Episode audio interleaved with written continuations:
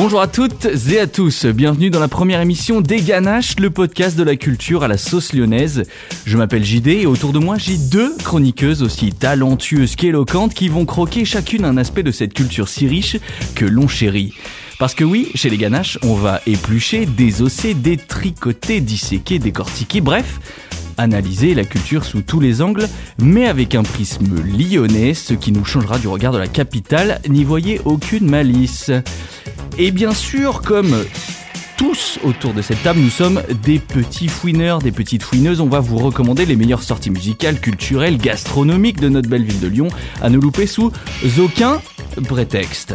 Et pour cette première émission des Ganaches, j'ai l'insigne honneur et l'immense plaisir d'avoir à mes côtés Elodie, ma ganache artistique, créatrice du studio de podcast Nuit Noire. Bonjour Elodie, comment ça va? Salut JD, ça va très très bien. Ok, est-ce que tu peux te présenter en trois mots pour les auditeurs RIS qui nous écoutent? Oui, euh, je suis donc Elodie, j'ai 33 ans, bientôt 34. Euh, j'adore le son, j'adore l'immersion, j'adore l'art, j'adore la culture en général. Ok. Euh, donc je suis ravie d'être euh, parmi vous. Une sacrée ganache artistique, merci Hello, et avec tout autant de joie et de volupté, mais avec un soupçon de sucre saupoudré par-dessus, j'accueille ma ganache gourmande, Serena, créatrice du studio culinaire Manja. Bonjour Serena, est-ce que j'ai bien prononcé Manja? Absolument pas. Ok. Mais tu vois, il faut dire comment ça s'appelle. Ça s'appelle M-A-N-G-H-J-A. Ah voilà, ok. Donc même là dans mes notes, je l'ai mal écrit. est-ce que tu peux nous expliquer d'où ça vient? Non, mais Mandia, en fait, c'est comme moi, c'est corse. Euh, et en Corse, on a un alphabet particulier. Euh, et la lettre G, enfin, les lettres G, H, J ne forment qu'une. Et c'est le son Dieu. Donc, Mandia. Et ça veut dire manger, Ok. tout simplement. Rapport, donc du coup, une sacrée euh, ganache gourmande du coup. Exactement. Très bien. Sans plus attendre, on lance officiellement cette première émission de janvier 2023. C'est parti. Générique. Mon kiki. Mon kiki. Comment on fait avec l'iPhone, avec le MSN, avec le... Comment on fait? Comment on fait pour intéresser un gamin sur euh, l'Iliade et l'Odyssée? Comment on fait? Oui, c'est notre culture. Bienvenue dans Ganache, c'est le podcast culturel où on parle concerts, séries, histoire, gastronomie, films, musique et spectacles à la sauce lyonnaise. Pouvait-on venir à Lyon sans parler de la cuisine Bah, Je ne le crois pas. Nous ici, nous aimons tout. Les produits, la culture, la musique, tout. Il y a une ganache, une ganache au chocolat. Ganache est un podcast produit par Heure Bleu, le webzine des sorties lyonnaises. Retrouvez-nous sur notre site internet heurbleu.fr et sur les réseaux sociaux à Heure Bleu Lyon. Alors pour commencer, Elodie, tu nous as préparé un petit jeu, hein, histoire qu'on s'échauffe un peu la voix, ou plutôt devrais-je dire qu'on accorde à l'unisson nos sismographes personnels. C'est parti pour le jeu de l'intimité. Elodie, explique-nous les règles du jeu. Alors, on s'est dit euh, que on avait envie de parler d'intimité. Euh, mais pourquoi? Parce que on a 30 ans à peu près tous euh, autour de cette table et puis euh, j'espère que vous aussi ou en tout cas vous pouvez les avoir ou pas, on s'en fiche. Euh, mais on se disait que le terme, en tout cas le- le- le- l'intimité était un sujet un peu euh, euh, pas forcément tabou, mais en tout cas un sujet qui nous portait tous euh, ensemble et du coup on s'est dit bah tiens on va se poser des questions complètement par hasard. Donc à ma droite il y a un bol. Et dans ce bol, il y a des petits bouts de papier. Et dans ces petits bouts de papier, nous avons des, des mots ou des questions. Des Et le- thématiques, on peut dire. Exactement. Et donc le but, c'est qu'on discute ensemble euh, et euh, à partir d'un sujet. Donc chaque émission, il y aura son sujet. Intimité. Donc là, donc là, tous les sujets de l'année sont déjà dedans. À peu près, oui. Ok. Ok. Donc là, c'est complètement du hasard. Donc là, ce que vous allez entendre, c'est complètement du live. du coup, vous entendez ces petits bouts de papier? Oh. Oh. Est-ce qu'il faut une main pure et innocente Ah ou- ouais, ça pourrait être pas mal parce que c'est Bah, vrai c'est que. loupé, Ah bah, c'est pas la Ah mienne, bah hein. non. Ah, c'est pas la tienne Ah, Bah, c'est encore mon mienne, non Ah, bah alors, comment qu'on fait Ah merde Bon, il, bah, nous faut, il nous faut un participant dans le public parce Un qu'on a un participant. public. Ah bah oui. C'est la teuf derrière. Laisse Waouh, tomber. on est au moins euh, 8000 Ah, c'est bon, on a une main. Allez.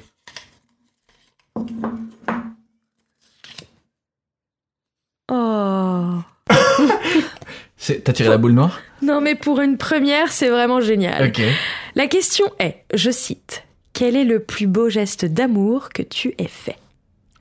Ouh. Oh. Amour dans tous les sens du terme, bien entendu.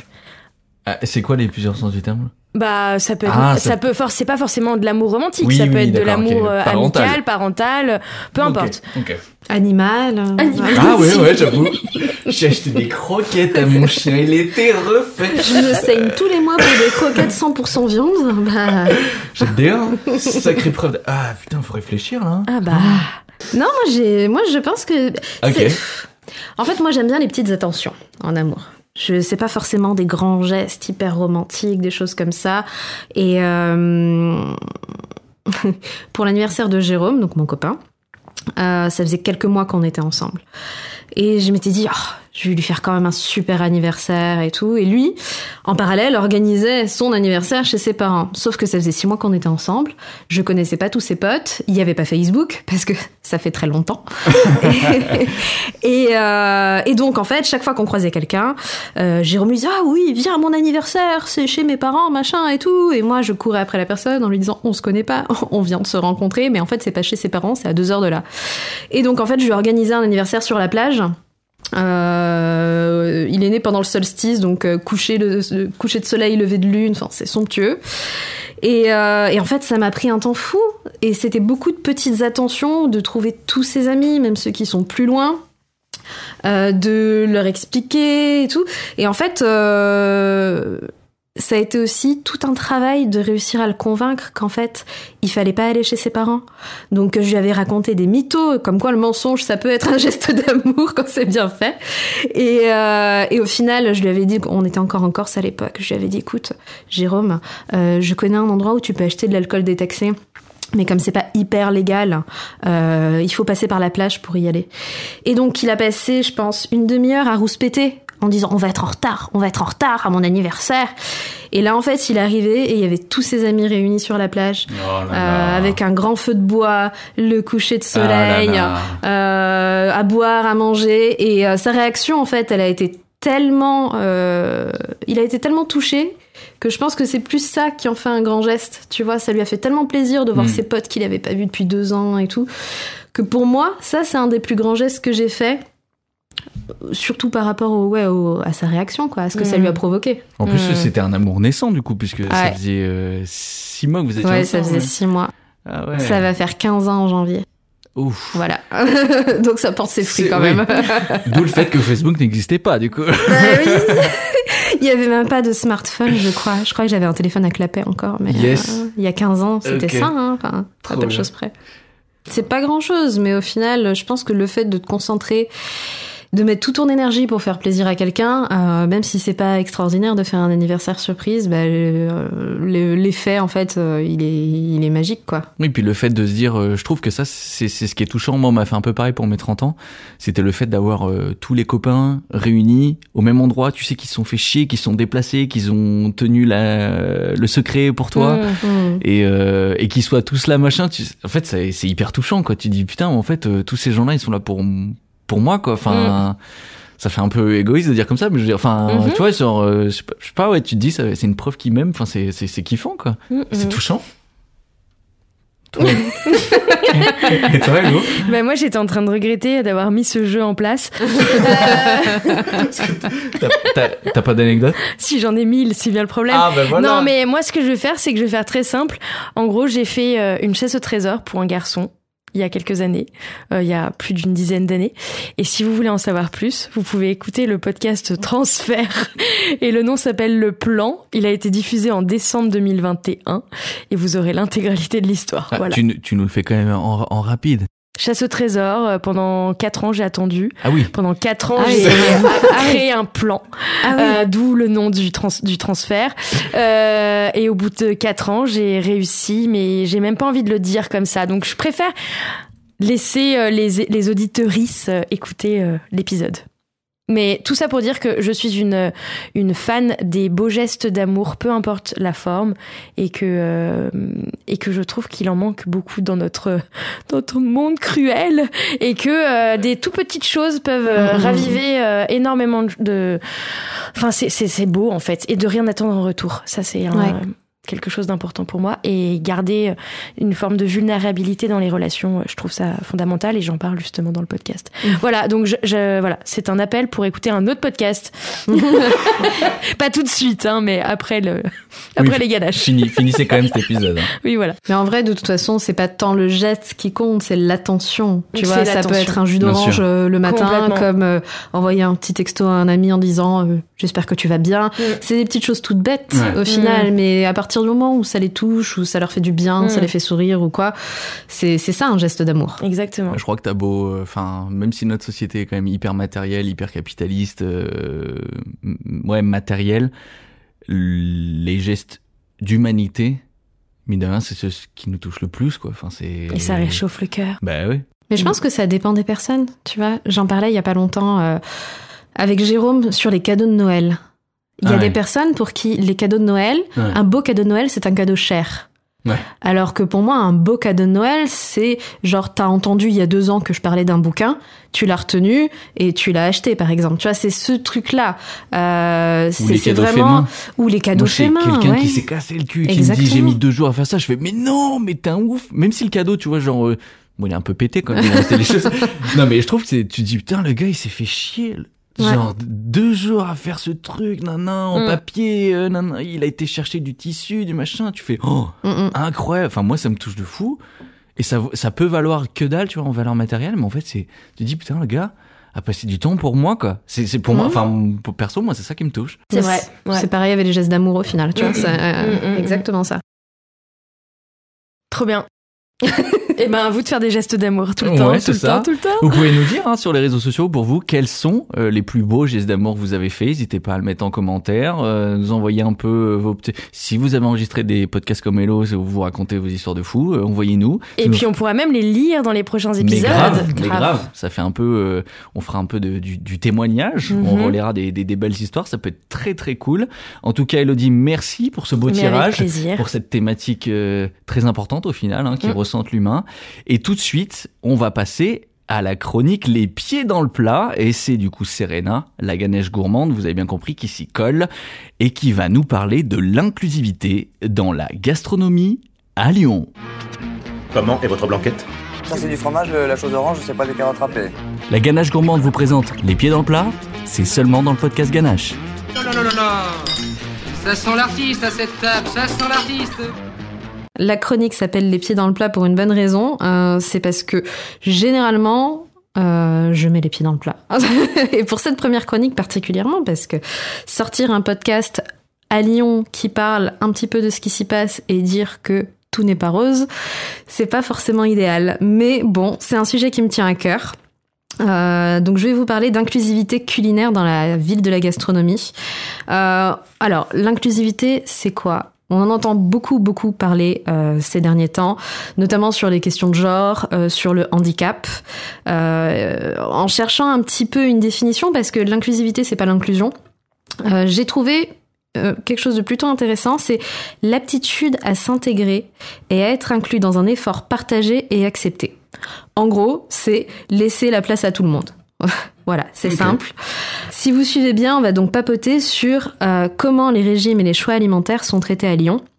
Euh, moi, je vais prêcher pour ma paroisse. Je suis intolérante au gluten. Alors je vous vois venir, hein. oh là là, c'est une mode, blablabla. Non, non, non. Moi, si je mange du gluten, je suis malade et c'est vraiment pas beau à voir. Je vous le souhaite pas. Euh, mais au final, cette chronique elle fonctionne aussi pour tout, euh, pour les véganes, pour les végés, euh, bref, tous ceux qui sortent en fait du modèle culinaire classique. En sachant que moi j'en parlais ce week-end, il y en a, ils sont pas euh, juste avec tous les guillemets euh, que tu veux hein, intolérants, ils sont allergiques. Tout à fait. Et là, on parle de problème de santé, le, le gars ou la meuf peut mourir quoi. Mmh, Ouais. mmh. Donc c'est pas juste une histoire de mode quoi. Non. ça peut être vraiment violent quoi. Mais 90% du temps, quand tu parles du gluten euh, aux gens, la première chose qu'ils disent, oui, mais c'est une mode, Ouais. C'est chiant. Mm. Et euh, alors que toi, en fait, euh, tu crèves, quoi, tu vois. Donc, euh, c'est toujours un petit peu délicat, euh, ce, ce, ce genre de- d'a priori. Et ça arrive quand même pas mal ici, donc on en reparlera tout à l'heure. Mais j'avais envie de faire déjà une petite histoire grosso modo très très très rapide sur pourquoi Lyon est la ville de la gastronomie et la capitale de la gastronomie. Euh, bon, ça dure depuis les années 30 en fait, euh, même si Lyon était très très connu pour sa ripaille avant. Euh, notamment avec les foires qu'elle organisait où il y avait des buffets énormes pour tous les gens de passage. Euh, mais c'est grâce à quoi? D'après vous, pourquoi Lyon a été nommée capitale de la gastronomie? Bah, moi, j'ai envie de, j'ai envie de citer les mères lyonnaises, Ouais. qui ont dû jouer un rôle là-dedans. Euh, T'as les mères lyonnaises, évidemment. Moi, je, je pensais euh, au terroir, euh, tout ce qui est agriculture. Ah ouais, j'avoue, exactement. le fait d'être entouré de régions de Mm. fous. Ouais. En fait, tu as les mères lyonnaises, tu as Paul Bocuse, évidemment. Ouais. Euh, et surtout, oui, la qualité des produits auxquels on a accès. Ouais. Je veux dire, si tu fais une liste de tous les produits, euh, en incluant les vins qu'on a à disposition à Lyon, Mm. c'est extraordinaire. Il y a très peu de villes euh, dans le monde qui ont accès à ça. Euh, Sachant en plus que Lyon s'est attribué euh, pas mal de, de choses. euh, Tu vois, on parle de la quenelle, mais la, la Mhm. quenelle, c'est le, entre l'Ain et le Jura, c'est le, le- la, la volaille, c'est la Bresse. Tout à fait. euh, et pourtant, c'est considéré comme la gastronomie lyonnaise, alors que. Et- bah, c'est la région, quoi. Et Lyon, c'est pas la, gastro- la ville de la gastronomie 2023 Ah, alors ça, je sais pas. Ok. J'ai vu ça sur euh, LinkedIn. Euh, et je suis tombée sur, un, ouais, sur une médaille euh, donc à creuser. Mais euh, Ouais, carrément. Voilà. La suite au prochain. Ouais, voilà. mais euh, mais c'est aussi grâce à des événements euh, qui sont internationaux, comme euh, le CIRA, le Bocuse d'Or, la Coupe Mm. du Monde de pâtisserie. Ça, ça a lieu qu'à Lyon, et c'est des pays du monde entier qui se préparent pendant des années pour venir concourir et avoir ce titre. Euh, donc c'est pas rien. C'est un terroir qui est extrêmement fertile pour des chefs qui atteignent des sommets. Et du coup, bah, ça fait beaucoup de lauriers sur lesquels se reposer. Parce que tout le taf, il a été fait euh, avant, et puis maintenant, on se l'a coulé un petit peu douce. c'est le revers de la médaille. C'est ça, c'est ça. Euh, alors après, attention, hein, je dis pas qu'on mange mal à Lyon. Euh, loin de moi cette idée. Euh, je pense que c'est une des villes où on mange le mieux. Je- monde. J'aurais pas dit au monde, j'aurais dit en Europe, mais peut-être au monde, faut voir. Euh, mais en fait, je pense que surtout, c'est une ville qui pourrait beaucoup faire beaucoup plus pour mériter ce titre. Là, on se repose beaucoup sur nos acquis, on se repose beaucoup sur Paul Bocuse, on se repose beaucoup sur beaucoup de choses. Et au final, euh, qu'est-ce qu'on attend d'une capitale de la gastronomie? Euh, Voilà, moi, je, quand on me dit capitale de, de la gastronomie, je vais penser innovation, je vais penser qualité, je vais penser diversité de cuisine, euh, et par association, l'inclusivité. Mm. Et euh, donc l'innovation, bah, grâce à tous les concours, aux instituts, aux écoles qu'on a, on en a beaucoup, donc ça, ça va, ça bouge. La qualité, là, on chipote pas, on mange bien à peu près partout à Lyon, euh, ça, c'est très bien. Pour pas trop cher en plus. Et pour pas trop cher. Ce qui est très surprenant quand tu arrives d'un endroit où euh, le moindre menu du jour, il est à 37 balles. Et euh, la diversité, alors ça, ça fera l'objet d'une autre chronique. Euh, mais on est quand même très très loin en termes de diversité de ce qu'on peut voir dans d'autres villes françaises ou européennes. Et évidemment, l'inclusivité, bah, c'est là que le bas blesse. Moi, je vais vous parler de mon expérience. Euh, donc, je dis pas que j'ai forcément raison. Je dis juste que c'est ce que j'ai vécu ailleurs et à Lyon. Euh, j'ai beaucoup voyagé cette année, donc ça m'a donné beaucoup, beaucoup de points de comparaison. Euh, la plupart des destinations que j'ai faites, elles sont pas reconnues pour leur gastronomie. C'est ça qui est assez important à souligner. Et pourtant, sur l'inclusivité, elles mettent 20-0 à Lyon. Euh, Ah ouais. ah oui, mais vraiment. score. Ah non, mais c'est effrayant en fait. Euh, je vais partir de celle qui est la plus renommée pour sa cuisine, la Sicile. Euh, j'ai passé dix jours en Sicile. Il n'y a pas un seul endroit où je suis allée du boui-boui au restaurant haut de gamme où il n'y avait pas d'option sans gluten et d'option vegan. Mm. Je veux dire, c'est quand même extraordinaire. Peu importe où tu rentres, du, de l'endroit où tu as 10 cm de crasse sur les murs, et Dieu sait qu'il y en a à Palerme, euh, à l'endroit bord de mer, coucher de soleil, euh, limite il y a Eros Ramazzotti qui arrive, il y a du sans gluten partout, il y a du vegan. Et ça, je trouve ça extraordinaire parce que en termes de ratio, on est sur des villes, hormis Palerme, qui sont beaucoup, beaucoup, beaucoup plus petites que Lyon. Et il y a une diversité extraordinaire.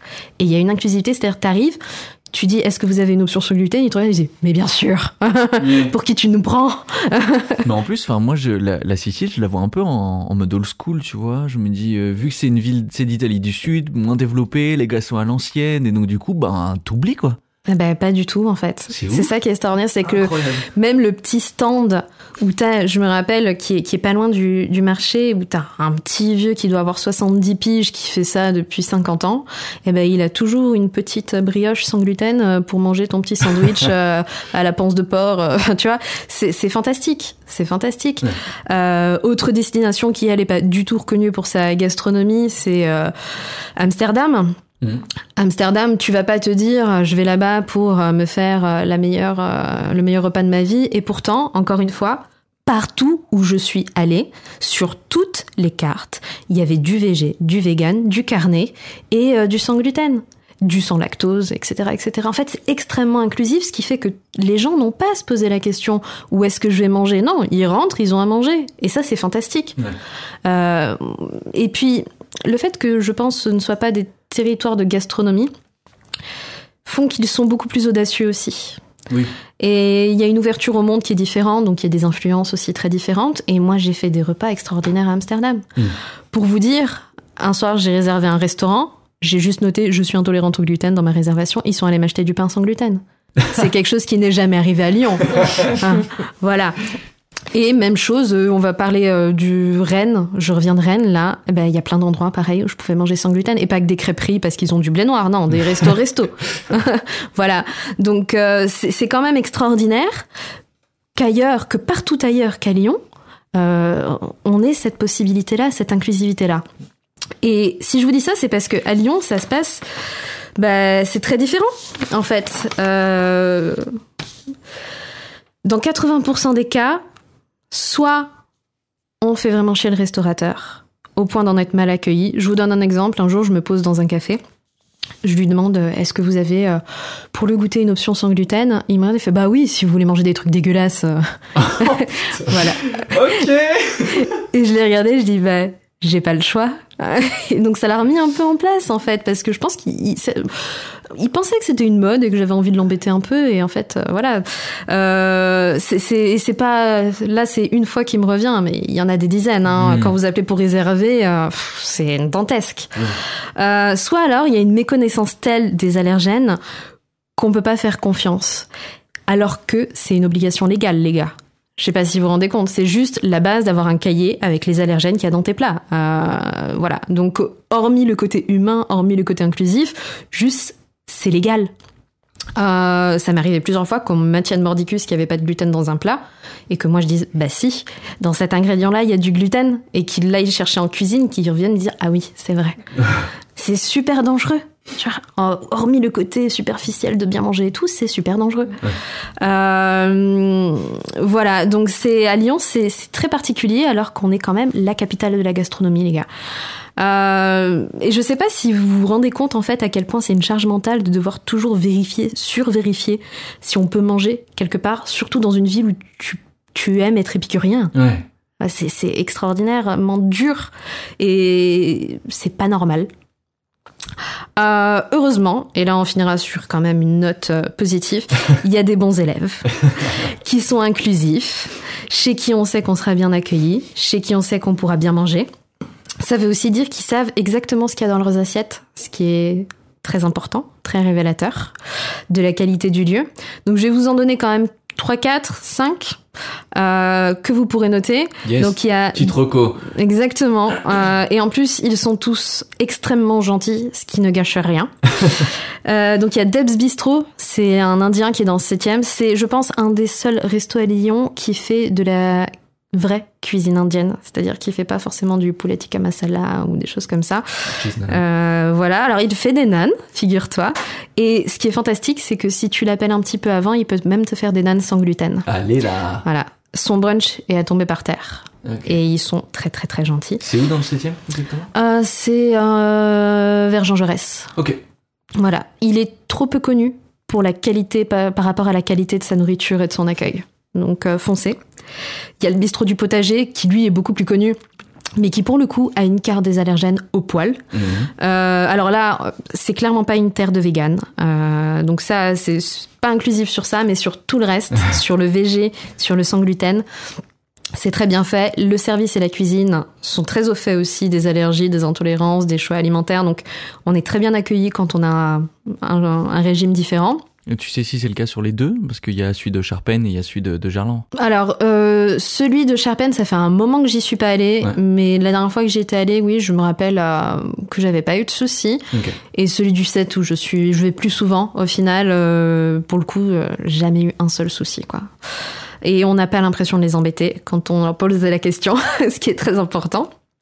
Il y a Mille Factory, le coffee shop du Vieux-Lyon.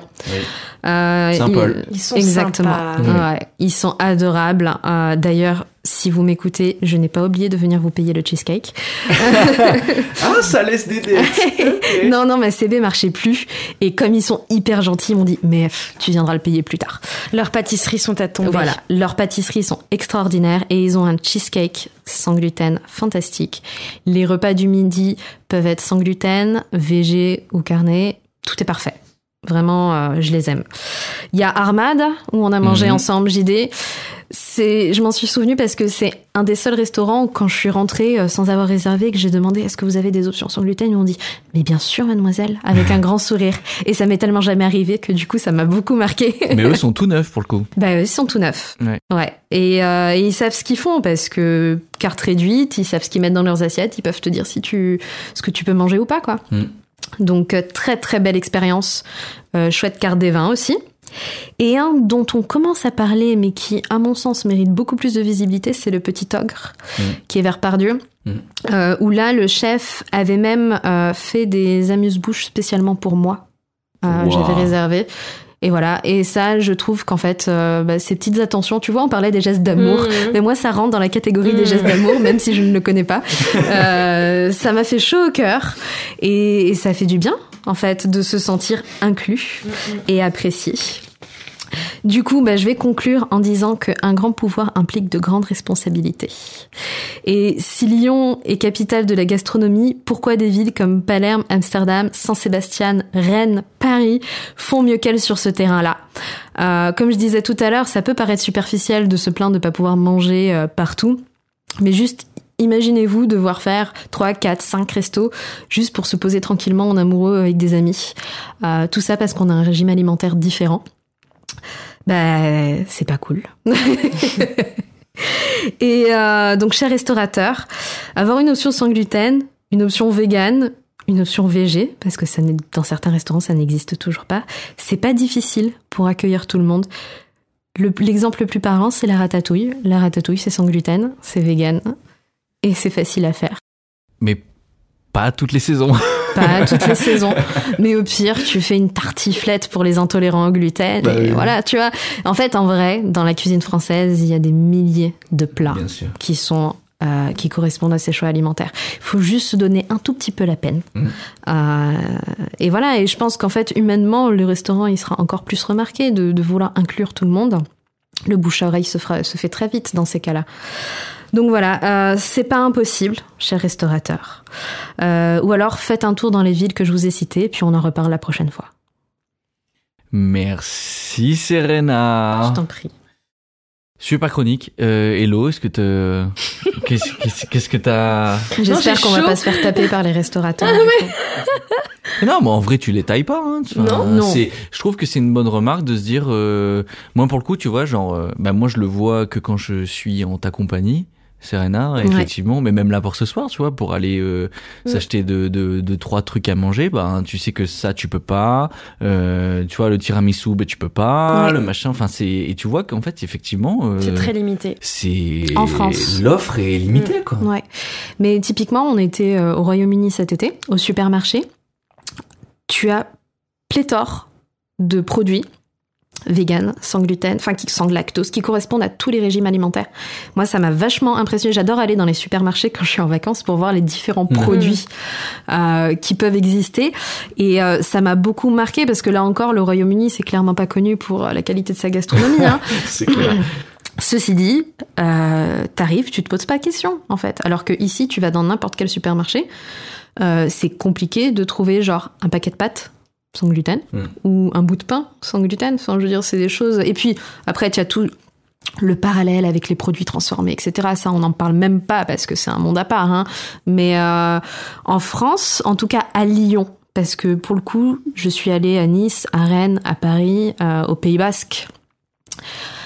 Tous ces endroits euh, ont des options véganes et sans gluten à peu près partout. Hmm. Pourtant, euh, je veux dire, le Sud-Ouest, c'est pas la terre la plus végane du monde, hein, les gars. Donc, euh, ils font un effort énorme. Je pense que c'est aussi les, influ- les influences des pays euh, frontaliers. Hein. Mais et à Lyon, bah, c'est quand même un peu le désert. Il y a, je voudrais quand même les citer. Il y a deux boulangeries, pâtisseries sans gluten. qui sont qui sont très bien et qu'on remercie aussi d'être là. Mais mais voilà, c'est c'est fou que dans n'importe quel resto, tu rentres et tu puisses pas forcément manger en 2022-2023. Tu peux peut-être les citer, les, les deux boulangeries? Oui, c'est les Gasteliers dans le sixième et euh, c'est Grégoire euh, qui est un jeune pâtissier, hein, mais euh, qui fait des, des très chouettes choses à Hôtel de Ville. Ah oui, là, euh, Chez c'est, Grégoire. euh, Mm, mm. c'est la parallèle de la rue d'Algérie, là Oui. C'est Oui. ça? Tout à fait. Quasi au pont. Constantine. euh, ouais, Mm, c'est mm. ça. Exactement. Ok, super. Mais moi, je sais que j'ai le souvenir de, de, et ça remonte, hein, c'était en 2011 où j'étais euh, en Scandinavie, où j'ai pas mal tourné parce que j'étais en Erasmus là-bas. Et effectivement, sur tous les cartes des restos, j'ai souvenir en fait d'avoir ce menu où effectivement t'avais euh, bah, tous les symboles végé, vegan, euh, sans gluten. euh, et ouais, je te parle de ça, voilà, c'est 2011, hein, genre euh, c'était il y a Mhm. plus de 10 ans. Ouais.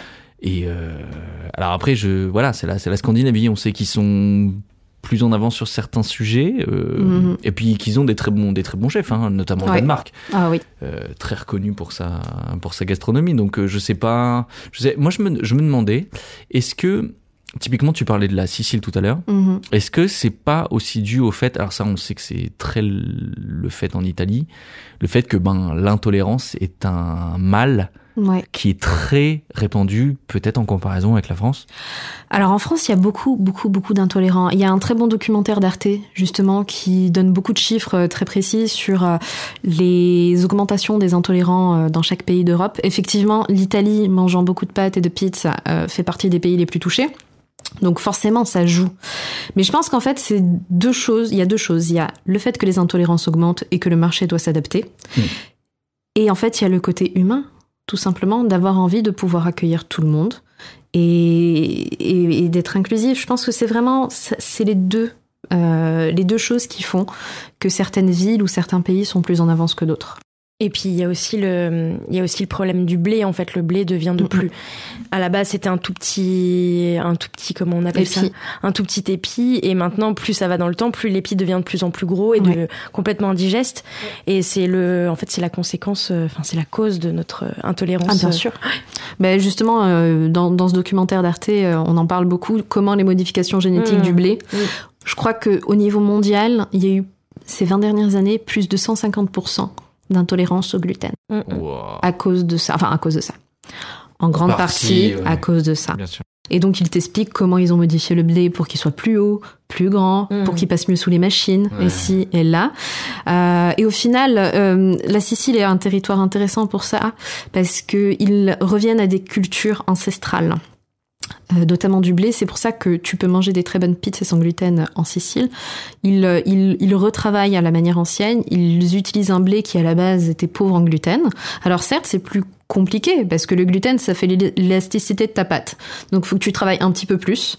Mais pour autant, euh, ça te fait des pâtes extrêmement qualitatives. Euh, mon copain qui lui est très tolérant au gluten a mangé des pizzas sans gluten avec moi en Sicile il n'a pas vu la différence. Tu vois, c'est des fermentations de 48 heures, c'est des choses fantastiques. Donc euh, oui, je pense que c'est une question de volonté Mm. humaine, euh, de cœur, et aussi une loi du marché, oui, forcément. Merci beaucoup Serena. Euh, vous, auditoris, est-ce que vous avez le même ressenti que Serena sur la situation à Lyon? Est-ce que vous rencontrez d'autres problématiques euh, euh, dans ce genre? Venez nous le raconter, venez nous le dire euh, en commentaire sur les réseaux sociaux. On n'hésitera pas à vous lire et à vous répondre, Serena notamment, sur ces problématique qu'elle connaît bien. Et surtout, euh, n'hésitez pas à nous dire si vous avez aussi des bons plans pour les VG, vegan, sans gluten, toutes les personnes euh, qu'il faut inclure dans la gastronomie, parce que la gastronomie, c'est aussi le partage, c'est Mmh. aussi la convivialité. Et pour que ça soit convivial, il faut que tout le monde soit là. Exactement, et tout le monde s'amuse. Voilà. Non, à la télé, on voit que des trucs où il faut parler en anglais. Ça vous choque Ah bah moi, ça me défonce, même. Ça me choque pas, ça me défonce. L'agenda culturel lyonnais, c'est seulement dans Ganache, le podcast culturel à la sauce lyonnaise. Dans mon programme. Allez, on passe à l'agenda culturel du mois, puisque le but c'est aussi de vous recommander les sorties, concerts, spectacles, expos qui nous plaisent et que vous pourrez faire les yeux fermés, puisque c'est Ganache Approved. Je suis Barack Obama et j'approuve ses recommandations. Hein, C'est pas vrai. Barack Obama n'écoute pas ce podcast et c'est bien dommage. Alors pour commencer ces recommandations, je voulais vous parler d'une pièce de théâtre euh, acclamée par la critique qui s'appelle Le consentement. Alors comme son nom l'indique, le sujet est assez lourd, mais l'actrice seule en scène, qui est Ludivine Sagné, interprète une version adaptée du livre de Vanessa Springora, sorti en 2019, dans la lignée du mouvement MeToo. Le consentement raconte donc l'histoire d'une jeune fille de 14 ans qui rencontre le célèbre écrivain Gabriel Maznev qui, petit à petit, tombera sous son emprise. Enfin, la jeune fille tombera sous l'emprise de, de l'écrivain, bien évidemment, dans ce sens-là. La pièce, à travers une mise en scène sobre, laisse la place au texte puissant et retrace la trajectoire de cette femme jusqu'à la libération de la parole et finalement l'ouverture d'une enquête pour viol sur mineur. Ça se passe au théâtre de la Croix-Rousse du 4 au 7 janvier 2023. Donc, foncez-y, c'est maintenant. Deuxième reco du mois sur un autre registre et un registre un peu plus fun, c'est le spectacle de Kian Kojandi. Alors pour celles et ceux qui ne le remettent pas, c'est évidemment le gars de la mini-série Bref, le gars de Bref qui revient à Lyon pour deux dates et jouer son spectacle intitulé Une bonne soirée. Alors il était déjà passé à la Bourse du Travail et je l'avais vu l'année dernière et donc je peux vous dire, ça s'est testé et approuvé, que c'est intelligemment écrit. Il y a un regard réfléchi sur des situations parents-enfants qu'on a tous vécues, surtout nous qui sommes dans la dans notre trentaine, j'allais dire dans notre trentenaire, de notre trentaine, Euh, des notions de temps qui passent, euh, sur la notion d'être adulte, le tout bien évidemment en étant à mourir de rire avec des anecdotes incroyablement bien contées comme Kian Kojandi sait si bien le faire. Et c'est là que j'ai compris un truc qui m'a bouleversé. C'est qu'on dit souvent que l'addiction aux réseaux sociaux, elle n'est pas très grave parce qu'elle porte pas atteinte à ta santé. Contrairement à l'addiction à la cigarette, où les fumeurs perdent 10 ans de leur vie. Ils devaient vivre 80 ans et ils vivent jusqu'à 70 ans. Le problème avec les réseaux sociaux, c'est que tu perds 10 ans de ta vie, mais pendant ta vie. Mon Dieu, il a raison. Et c'est pas 10 ans de ta vie à la fin de ta vie, de 70 à 80 ans, où tu es en pantoufle devant une série allemande et Yann Verveine. Non, c'est 10 ans de ta vie maintenant qu'on perd. C'est quand on a 20 ans, quand on a 30 ans. C'est des couchers de soleil, des conversations avec des amis. C'est des moments clés, des souvenirs qu'on perd. Donc c'est pour ça que je vous propose tous un truc, c'est qu'on se lève, qu'on aille chez Instagram et qu'on brûle leur siège et qu'on le mette en story. Ça se passe cette fois-ci au Radion Bellevue et c'est les 9 et 10 janvier. Est-ce que il a pas des nouveaux cheveux? C'est exactement ce que j'allais dire. Ouais. Il y a eu ça effectivement. Hmm. euh, C'est pas une perruque, hein. C'est Si, des si. implants. C'est des implants pour voir Ouais. quel est l'impact euh, En fait, il a été hyper calvitie intelligent. hors notre euh, vi- calvitie. En fait, il s'est rendu compte que son, sa, enfin, que son impact sur une connerie qui est ses cheveux a été mille fois plus important dans les médias que s'il avait Mm. juste dit je sors un nouveau spectacle ou j'ai des Mm, nouvelles dates. sûr. Et là, il a été relayé mais fois Mm. un milliard. Donc effectivement, si vous voulez voir Kian avec des cheveux, c'est aussi l'occasion. Ou pas, peut-être que d'ici là, il les aura enlevés. Hein. De nouveau, on sait pas. C'est comme Cyril Lignac, hein, soit dit en passant. Il a plus de cheveux? Bah non, il a rajouté des cheveux. Oh Ah oui. Je savais même pas qu'il les avait perdus, tu vois. Donc, euh, On t'aime quand même, Cyril. Chauve ou pas. Pour terminer, je vais euh, aller du côté de la musique avec deux recos musicales et en commençant par Miel de montagne et Julien Granel qui passe au sucre le 21 janvier pour une soirée spéciale. Laisse-toi porter par la vibe et surtout reste toi-même Si vous aimez la pop électronique, bonne ambiance posée qui donne le smile ou le sourire si on n'a pas envie de parler anglais, foncez, ce concert est pour vous. L'autre concert dont je voulais vous parler, c'est la venue de Yellow Straps. Ils étaient déjà venus en décembre au Bizarre à Vénissieux. Ils reviennent cette fois-ci au Transborder en première partie des deux sœurs IBI.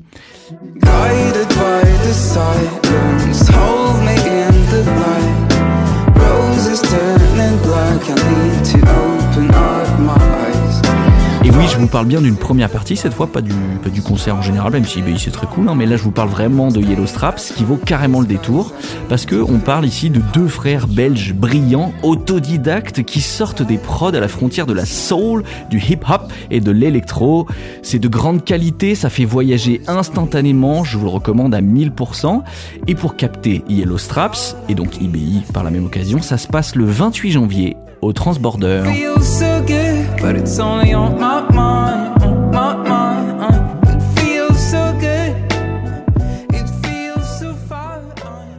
Et je voudrais juste ajouter, en janvier, il y a le euh, Ninkasi Music Lab, euh, qui est un tremplin de la musique émergente à Lyon, et ça commence à partir de janvier. Donc, si vous voulez soutenir la scène locale, ça se passe au Ninka. On ne sait pas encore si c'est au KO ou pas, mais en tout cas, suivez-les. Il y a 10 groupes à suivre, et il y aura un grand gagnant. Merci Hello pour cette ultime recommandation. On va passer à la chronique. Euh, comment on l'appelle? La chronique euh, culture. C'est la chronique QQ, la chronique Lulu, La chronique chronique culturelle. Oh mon dieu, j'espère qu'Antoine de Conny va nous écouter. Mon Dieu Mais du coup, c'est euh, le moment où la ganache culturelle, la ganache artistique, va nous parler d'immersion dans l'art. C'est pas possible ça Bah si, si, c'est possible. Le mec il a saigné du nez sur un fond blanc, il demande 30 000 euros La ganache artistique vous présente sa chronique art et spectacle, seulement dans Ganache, le podcast culturel à la sociolaise. Au moins l'art contemporain. Hein. Bon, euh, JD m'a présenté euh, le projet du podcast euh, il y a quelques mois. J'avoue que j'avais trop trop peur parce que c'est la première fois que je fais de la radio. D'habitude, je fais de la voix off dans un studio où tout est écrit et là clairement c'est du live, donc c'est pas du tout le même travail. Euh, et je savais pas trop sur quoi faire ma chronique. Et puis euh, quelques, il y a quelques semaines, il y a quelqu'un qui m'a dit, euh, Elodie, c'est quoi ton verbe?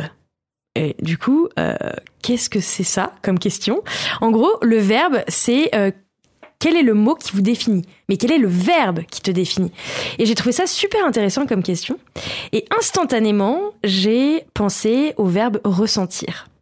Euh, je pense que ceux qui me connaissent le pourront le justifier. J'aime ressentir les choses très fortement et surtout j'aime les transmettre. C'est un peu euh, là où je veux vous emmener avec euh, la rubrique culture, c'est vous faire ressentir des choses par ce que je vais raconter, j'espère, et surtout par les projets et les- tout le monde culturel que je vais vous présenter aujourd'hui. Je vais peut-être vous poser une première question on est dans le monde de l'œuvre immersive, enfin, on est dans le monde des œuvres immersives, Euh, donc vraiment dans l'aspect vraiment muséal, donc au musée. Pour vous, si je vous dis c'est quoi une œuvre immersive, vous me répondez quoi, les ganaches? Hmm. Une petite colle pour commencer. Pour moi, une œuvre immersive, c'est une œuvre dans laquelle tu arrives à te projeter. Parce que on te donne les- la possibilité de d'entrer dans un univers autre que juste les juste la juste un sens, tu vois, genre euh, juste la vue, juste l'ouïe, euh, je sais pas. Enfin, pour, pour moi, c'est c'est ça. Ok. Pour moi, tu as deux manières en fait de, de, de mettre quelqu'un en immersion. Euh, T'as soit en sollicitant plusieurs sens.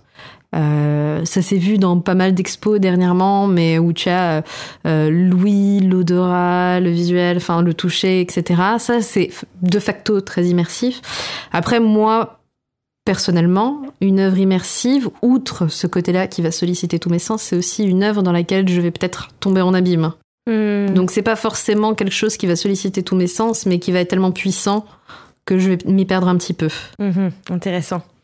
Si j'ai voulu démarrer la chronique euh, par, euh, par cette question, c'est parce que euh, le monde de l'immersion me fascine depuis bien longtemps. Et je trouve que le mot immersion, on l'utilise absolument partout. Euh, expérience immersive à tout va. Euh, et je voulais vraiment remettre un peu bah, la définition et vous donner quelques exemples de, de choses qui se font dans ce sens-là. Bah, justement, un peu comme Seren l'a fait avec l'inclusivité, de mettre un petit coin sur la, un petit, un petit coup sur la table. Ah, tu voulais remettre l'église au milieu du village. Exactement. Ok. Alors, oh le daron.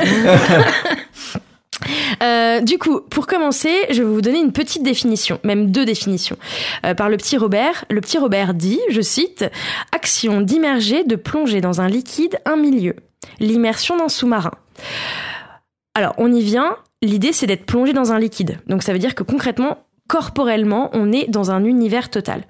Il y a une professeure que j'aime beaucoup qui a dit, donc qui s'appelle Janet Murray, qui est une professeure américaine et qui dit, euh, donc là je vais vous citer, nous recherchons le même sentiment à partir d'une expérience physiologiquement immersive qu'à partir d'un plongeon dans l'océan ou dans une piscine. La sensation d'être entouré d'une toute autre réalité, aussi différente que l'eau et de l'air, qui envahit toute notre attention tout notre appareil perceptuel. Je trouve qu'elle fait une définition absolument parfaite. En tout cas, moi, c'est vraiment là où je voulais aller. Euh, je vous donne la mienne de définition. Je pense que vous avez dit des, des éléments euh, que je dirais aussi. Premièrement, je pense que euh, l'idée c'est d'avoir tous nos sens qui sont quintuplés. On n'est pas obligé d'avoir tous nos sens qui sont quintuplés en même temps, mais en tout cas c'est un appel euh, au sensoriel. Il y a aussi quelque chose qui est très important quand on vit une œuvre immersive. Pour moi, notre corps et euh, notre tête se souviennent. Pourquoi? Parce qu'en fait, l'œuvre va nous transpercer littéralement le corps, ce qui fait qu'on va s'en souvenir et on va pouvoir le raconter. Et je trouve que c'est toute la beauté des œuvres immersives qui sont euh, extrêmement pertinentes et qui sont pas juste on fait de l'immersion pour faire de l'immersion, mais il y a vraiment une démarche artistique. Pour moi, c'est le deuxième point. Euh, la troisième chose, c'est que, et là c'est un sujet qui me tient à cœur aussi, c'est que les œuvres immersives peuvent nous placer souvent comme euh, un acteur dans l'œuvre. Les artistes dans les années 60, les artistes plasticiens, ils ont commencé à réfléchir justement à quelle est la place du spectateur et quelle est la place d'être acteur dans une œuvre. Et je trouve ça super intéressant qu'en fait on n'est pas uniquement un spectateur qui contemple une pièce, mais qui va potentiellement l'activer et qui va aussi contribuer au fait que ce soit une œuvre par notre empreinte. Et je trouve ça très beau et très poétique. En tout cas, si le sujet vous intéresse, euh, je vais pouvoir vous parler de plein d'artistes qui travaillent dans ce monde-là. Et euh, dès qu'il y a une exposition à Lyon qui sort, je vous dis, parce que figurez-vous que j'ai voulu en trouver et que je n'en ai pas trouvé des vraies expériences immersives Ah, comme je l'entends. Alors moi j'en j'en ai potentiellement une. C'est euh, l'exposition qui est à La Pardieu en ce moment, qui est euh, où t'es. Alors c'est l'immersion via la VR, donc je connais pas ta position sur la Mhm. VR. donc VR, euh, virtual reality, Yeah. réalité virtuelle, euh, qui te permet en fait de plonger au cœur de l'Égypte antique. L'Égypte ancienne, où en fait, grâce à, t'es dans une grande salle, du coup, bah si t'enlèves ton casque, elle est, c'est une casque, une, une, une, une salle blanche, mais en vrai, tu marches du coup dans les catacombes, dans, tu, tu rentres dans les pyramides, dans les machins. Je l'ai pas encore fait, mais j'ai vu les vidéos, euh, ça a l'air incroyable. Ça a l'air vraiment, pour le coup, c'est là, c'est pour le coup, c'est immersif parce que t'es es dedans et tu marches, on t'en met dans les yeux, dans les oreilles. Euh, Alors t'es pas immergé dans un liquide, mais t'es immergé dans un univers de fou. Ok, et, et du coup, tu me fais Mhm. penser. Euh, là, pour moi, c'est de la reconstitution Ouais. historique, Euh, et je pense qu'il y a aussi un gros sujet de est-ce que, mais c'est, enfin, du coup, c'est de l'immersion. Clairement, Ouais, la. VR, c'est de l'immersion. On peut pas, c'est pas, on peut pas le nier. Euh, mais il y a vraiment, en fait, le, le champ des œuvres immersives sont tellement larges qu'on pourrait en débattre pendant mille heures. Mais euh, il y a plein de possibilités. Et pour moi, l'œuvre immersive, je vais vous donner un exemple très concret juste après euh, pour vous donner un peu ma définition de qu'est-ce qu'une œuvre immersive. Mais il y a plein de formules et surtout le but, c'est que vous puissiez euh, vivre ces expériences-là et ressentir des choses. D'où le début de ma rubrique. Euh, alors du coup, dans une reconstitution historique, on peut être totalement émerveillé. Du coup, ça marche. En fait, d'une personne à une autre. Ça s'appelle l'art en fait, c'est de la subjectivité. Donc euh, on peut être émerveillé par une chose et l'autre pas du tout et vice versa. Donc, euh, mais en tout cas, allez voir cette expo. Je pense qu'on va aller le faire ensemble. Ouais. Comme ça, on pourra en parler pour la prochaine chronique. bien, ouais. Et euh, et puis ça peut être ouais, ça peut être passionnant. Ouais. De toute façon, c'est très subjectif euh, le l'immersion. Ben oui. Euh, typiquement, tu as la partie très technologique avec la VR. Mais ouais. Euh, mais après, par exemple, moi, je me rappelle d'il y a une dizaine d'années, j'avais fait une expo au CHRD sur euh, la mode en temps de guerre et qui était extrêmement bien faite et qui te plongeait dans le quotidien des gens de l'époque euh, par des explications, par des sons, euh, par des, des pièces qu'ils avaient retrouvées. Euh, je me rappelle, ils avaient retrouvé un sac euh, de femmes et dedans, tu avais mille et une choses que maintenant on considère comme des déchets, euh, mais qui avant étaient extrêmement utiles parce que tu faisais tout de bout de chandelle. Et pour moi, hormis l'expérience Nuit Noire que j'ai faite, ça a été une des choses les plus immersives que j'ai vécues parce que tu ressors de là en ayant l'impression d'avoir vécu ces moments-là, Ouais. d'avoir été euh, en temps de guerre, d'avoir vu les choses se passer, et j'avais trouvé ça extraordinaire. Euh, donc je pense que le côté ressenti est hyper important dans les mentions et je te rejoins, euh, je te, rejoins là-dessus. Euh, Il y a immersion et immersion. Ouais, complètement. J'ai oublié de dire un truc hyper important sur la définition. Euh, Il y a aussi un point hyper important, c'est euh, le lien entre la réalité et la fiction. En fait, pour moi, l'immersion nous emmène dans un univers où on ne sait plus ce qui est réel ou pas réel. Et je trouve ça super intéressant comme euh, comme point euh, parce qu'en fait, ça nous ça nous ça nous coupe de du, du temps en fait. Donc on ne sait plus quelle heure il est, on sait plus, on sait plus rien. On est juste là à l'instant T. On perd Et nos là, repères. Ça marche. En tout cas, euh, c'est là où je trouve que ça marche le mieux. Euh, du coup, je vais faire un petit lien avec euh, ce que je vous disais il y a 30 secondes. Euh, J'aimerais vous raconter une histoire qui m'a complètement bouleversée, que j'ai vécue il y a quelques temps, et qui est justement une œuvre immersive que j'ai vécue au Palais de Tokyo. J'ai eu la chance d'y travailler, et en 2016, il y a eu une exposition d'un artiste que j'adore depuis vraiment très longtemps, qui s'appelle Tino Segal. Euh, Tino Segal, c'est un artiste qui est londonien, qui est né en 76. C'est un artiste plasticien et qui est chorégraphe aussi. Et il dit de ses œuvres que c'est des situations construites. C'est ultra concept. Concrètement, il vide des musées, donc le Guggenheim à New York notamment et le Palais de Tokyo. Il le vide intégralement. Et au lieu de voir des installations physiques avec des tableaux, des sculptures ou tout ce qu'on on imagine pour une exposition, il vide tout et il met des gens, des performeurs, on les appelle, dans l'exposition et c'est les performeurs qui sont les œuvres. Ça, c'est le propos de Tino Segal. Donc en 2016, il fait une carte, il a une carte blanche au Palais de Tokyo et quand on arrive à l'entrée, là, le, la personne de, de l'accueil nous demande non pas euh, vous voulez un billet, évidemment il te le demande, mais il te dit c'est quoi le bonheur pour toi? Donc déjà t'es complètement perturbé. Euh, alors là j'étais pas du tout prêt pour faire un cours de philo.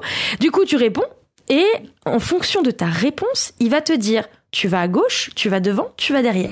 Pilule bleue ou pilule Ouais. rouge Exactement. Ce qui fait que tu euh, ne, tu peux retourner au Palais de Tokyo, répondre différemment et avoir une lecture de l'exposition différente. Déjà, ça c'est du génie. Euh, ensuite, tu, pé- tu pénètres dans le, dans, le, dans le musée, enfin dans le Palais de Tokyo, qui n'est pas un musée, qui est un centre d'art contemporain. J'en parlerai plus tard. Euh, et tu vas voir des gens marcher, des gens chanter, des gens faire des positions super cheloues, et tu ne sauras pas si c'est un spectateur ou un performeur. Là aussi, c'est hyper intéressant, c'est que la frontière entre euh, entre guillemets la réalité et la fiction, tu ne sais pas. Et toi, si tu as envie d'être performeur ce jour-là, tu peux. Parce qu'en fait, personne ne saura. c'est ça qui est génial. Bon, du coup, à un moment donné, euh, on est face à un espace où il y a une sorte de lisière lumineuse où tu vois qu'au fond il y a un noir quasi total. T'as des gens qui savent pas trop où aller et puis euh, ils tâtonnent parce que franchement il y a aucune information. Tu rentres, tu ne sais pas ce qui va se passer, tu sais pas combien de temps ça dure, tu, tu vois personne sortir, tu vois toujours les gens rentrer. Donc c'est hyper perturbant. Tu dis qu'il y a un trou noir et que tu vas disparaître de la planète Terre. Bref, Euh, moi étant super curieuse, je j'y vais mais même pas en tâtonnant, j'y vais vraiment en mode fonceuse. J'y suis avec un ami et là Je rencontre quelques problèmes de connexion. Merci, Je Siri. vais essayer plus tard. C'est de l'immersion ça aussi Incroyable Merci Siri. Euh, et donc, euh, on est dans cet euh, espace complètement dans un noir. Mais quand je vous dis total, c'est qu'il n'y a rien. On connaît pas la superficie de l'espace. On ne sait pas combien de personnes il y a dans l'espace. On n'a rien. Le silence total. Donc je vous avoue que moi je commence un peu à palpiter hein, parce que ça c'est un peu angoissant quand même. Ouais. Mais j'étais dans un dans une presque dans une sensation de bien-être où je savais qu'il y avait des gens autour de moi qu'on était tous là, presque en harmonie, sans rien faire, en étant debout et en ne voyant rien. C'était très très étrange. Et à un moment donné, j'entends des voix.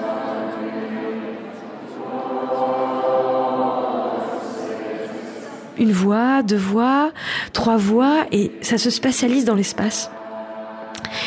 Et là, je commence à avoir vraiment les poils qui sortent, mais genre limite les larmes qui coulent, où je me dis, mais euh, c'est absolument dingue. Et quand j'en parle, j'ai toujours les frissons, et ça, c'est cool. Euh, et j'ai même réussi à m'allonger dans la salle. Bon, j'ai fait un peu attention pour pas qu'on me marche dessus, parce que clairement, mais j'ai réussi quand même à m'allonger et à écouter, et juste à être Mais en elles apesanteur. C'était des voix qui chantaient des choses Ah, elle chantait mais des choses qui n'étaient pas du tout euh, perceptibles. On comprenait rien du tout. C'était juste la puissance de la voix et des voix avec des, des, des tonalités très différentes et surtout la spatialisation v- faisait beaucoup. Je suis sortie de ce truc. Franchement, j'avais mon corps qui vibrait dans tous les sens. Je chialais. J'ai mis énormément de temps. Je crois que j'ai mis une ou deux heures à redescendre du truc. Mon, mon ami avec qui j'étais là était dans le même état que moi. Je me suis pas dit je suis une folle dingue. non, on était deux. Euh, et les gens sortaient vraiment très très très déboussolés. Et là, je me suis dit, ok, là, j'ai vécu un truc de ouf. Tout ça pour vous dire que je vais vous poser une question, les. Ah. Est-ce que ça vous est arrivé, vous aussi Parce qu'en fait, on appelle ça un état de fulgurance ou un état transcendantal. Est-ce que dans le monde culturel, vous avez déjà vécu ces sensations-là? Et sinon, c'est pas grave, mais est-ce que ça vous est déjà arrivé? Pas forcément dans cet état-là. Euh, moi, je ressens des choses un peu de ce style-là, mais je pense que c'est aussi beaucoup dû aux endorphines Mm. que tu libères dans certains concerts. Hmm. Tu vois, il y a certains concerts où je suis sortie, j'étais transcendée. Ouais. Et jusqu'au lendemain, j'étais sur un nuage. Donc c'est pas la même expérience, mais je pense que tu vis un truc tellement fort Mm. euh, que t'as du mal à redescendre. Mm, mm, Ouais. Attends, pardon, je te coupe, mais moi dernièrement, je suis allée voir le concert de Tilassine que j'adore, que j'ai vu mille fois. Euh, à chaque fois, j'ai des montées orgasmiques, genre euh, comme si mon corps se mettait à exploser et que ça sortait par ma tête. Enfin, c'est complètement dingue. Là, Ouais, tu te dis, il mais le pouvoir de la musique, En le anglais, en anglais, ils ont inventé le eargasm. Ah ouais? Ouais. Pas mal. Ouais, non, euh, ce- cet état que, comme tu décris, moi je l'ai, je l'ai ja- je l'ai jamais ressenti, tu vois, genre vraiment le côté, euh, t'es- t'es- t'es- t'as décollé quoi, t'es, Mm, t'es, t'es su- t'es- t'es- t'es sur Jupiter quoi. En revanche, j'ai déjà, euh, euh, j'ai déjà vécu des trucs, oui, où, où tu t'as, les frissons, tu, tu chiales, quoi, genre t'as les larmes qui te montent aux yeux, ça, ça, oui, mais à, ce point-là, euh, à ce point-là, non. Et la preuve, c'est que là, je réfléchissais rapidement, j'ai rien qui me revient précisément. J'ai pas une œuvre, euh, un spectacle, une expo, euh, si ce n'est, euh, après ça c'est plus un souvenir parce que j'étais gamin, ma première visite au Futuroscope. Où là, euh, mais là c'est parce que c'est la première fois que tu vis un truc aussi fort euh, et pour le coup qui était un peu immersif parce que c'était une salle, une salle qui bougeait en fonction du film quoi. T'étais sous l'eau et t'étais accroché à un dauphin et tu bougeais à droite à gauche, t'étais trimballé dans ton dans ton siège de, de cinéma donc c'était incroyable. Et puis ça c'était euh, encore une fois, hein, c'était en 80 19, un truc comme ça, tu vois. Donc euh, c'était c'était fou quoi. Ouais, et puis il y a aussi le domaine de, enfin c'est de l'émerveillement, c'est la première fois que tu Voilà, fais c'est ça. Il y a toujours ce côté une première fois ça. aussi qui est assez euh, dingo. Mais est-ce que la privation sensorielle joue pas aussi sur tes Sans ressentis? doute, sans doute. Je pense, hein. Bah t'as le côté où si on te prive d'un sens, les autres sont beaucoup plus affûtés. Mais le fait d'être dans, dans le noir aussi Ouais. joue parce que tu, tu ne te sens pas observé.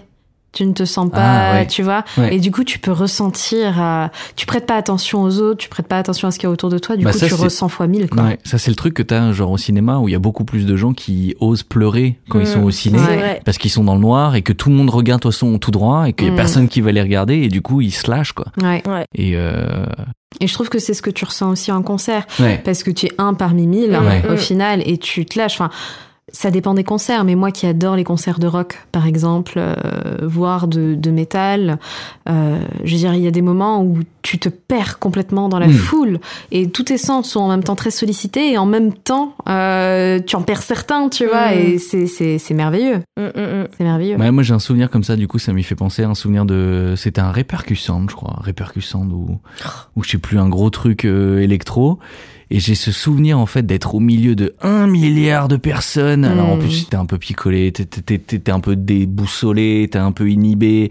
Et j'ai ce souvenir d'avoir cette foule autour de moi euh, complètement euh, tu vois sans visage parce que tu les tu les tu la marques pas il y a il y a un milliard de personnes tu sais pas qui est qui machin et juste la musique qui prenait le dessus sur tout alors Ouais. parce que déjà de un c'est très fort. Mais pour le coup elle prenait vraiment enfin quand tu kiffes la musique t'as- Ouais. t'as vraiment ce sentiment de d'immersion comme tu disais qu'elle t'englobe comme si c'était un liquide qui t'entourait que t'étais dans une espèce de de de de, de, de baignoire de son qui te porte. Non non pour le coup non. Eh, pour le coup jamais pris de produit Mais tu sais que quoi que ce soit Ça me fait beaucoup rire parce que euh, j'ai fini la biographie de Matthew Perry et il dit que quand il prend de la drogue, c'est comme si tu te retrouvais recouvert de miel chaud. Et c'est exactement ce que tu viens de décrire. Bah, c'est- ça. Et pour le coup, non, je n'avais pas pris de miel chaud. Euh, ou de, de, de quoi que ce soit. Mais oui, c'est du coup, moi, j'ai ce souvenir, mais un en particulier, et qu'une seule fois. hein. C'était ce voilà ce gros festoche euh, électro et il y a un petit moment hein, et de pourtant depuis j'en ai refait hein. mais j'ai vraiment je sais pas pourquoi c'était est-ce que c'est parce que c'est aussi lié je pense au, à l'instant à ce que tu vis ce que tu as ressenti à où est-ce que tu en es dans ta vie à ce moment-là. Mm, qui mm. fait que ben t'es plus sensible à telle vibration à telle chose et euh, parce que ouais encore une fois je l'ai depuis alors est-ce que je suis blasé? Mais je l'ai pas ressenti quoi mm. Euh, du coup, pour conclure la chronique, euh, je vais vous parler d'un- d'une définition, enfin en tout cas d'un mot que j'ai découvert et qui fait vraiment euh, un point de culminance par rapport à ce qu'on s'est raconté. On sort du milieu culturel et on va dans le monde spatial. Dans le cosmos. Clairement, c'est lié avec tout ce qu'on raconte. Est-ce que vous savez ce que c'est un overview effect? Nope Non. Ok.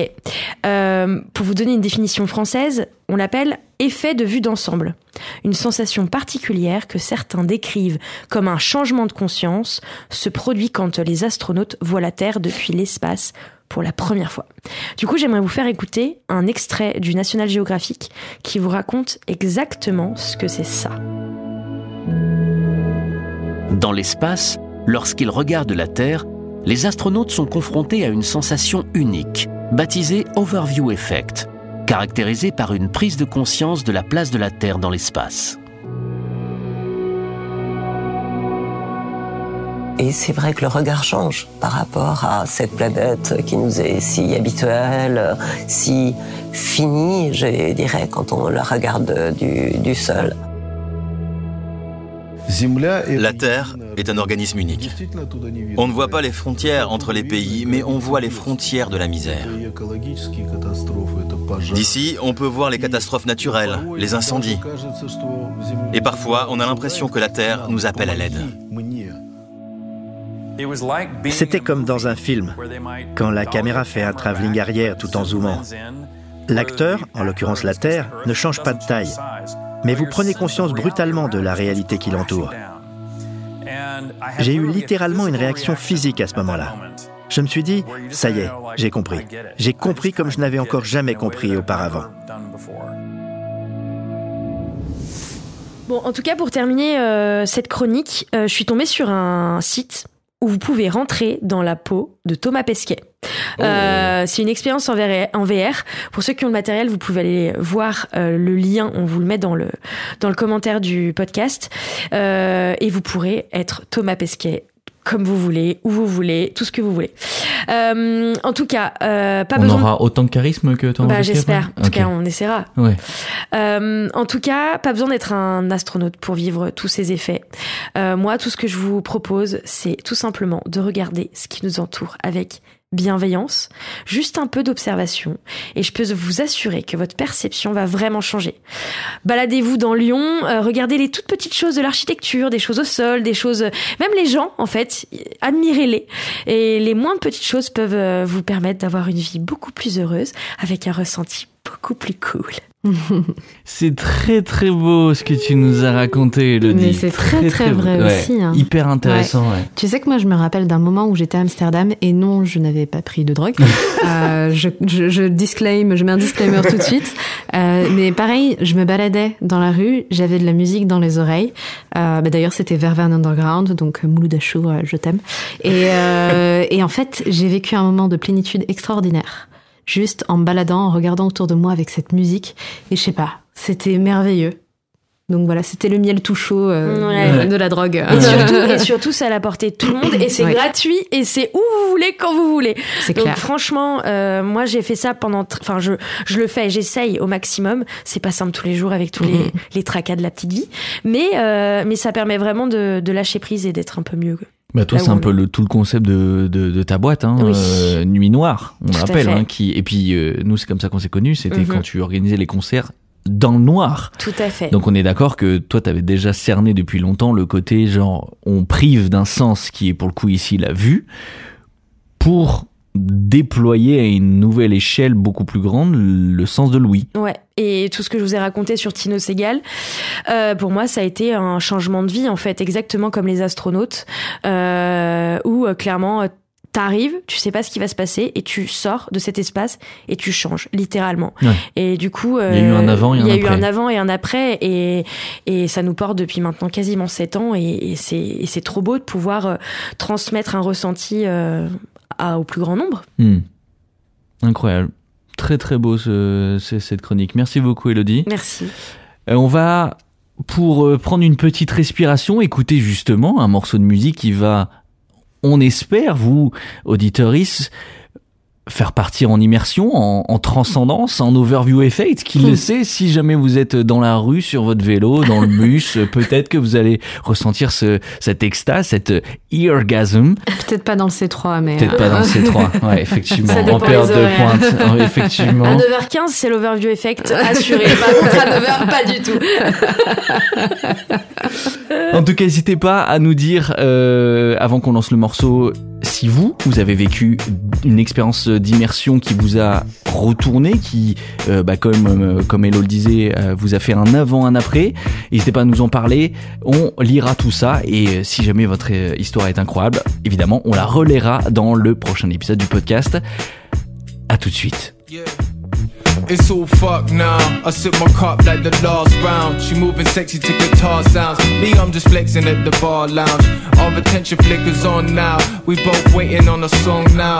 I can tell she's from a far town. Beck at me with bombs out. A second feels like half. I'm my brethren cussing us out. And I'm enveloped in her arms now. We check her ass and slips past a message from our mouths. Pouring two shots of Henny, she put it to my face. She said I'm a bad bitch, but let me be a chase. I can tell we both live the life of running, but then the race ends here. Your scars can be my scars if you do the same. Okay, if the game is a dentist, I'm pulling out his tooth. I'm a rapper that never had a problem with writing truth. The streets I grew up on had people fighting for chlorine too, so I found a booth to break the rules of my mind, just couldn't move. So. Trying on my best this time. It's alright, it's alright. To get rid of all the shit we've done. It's alright, it's alright. I'm just trying on my best this time.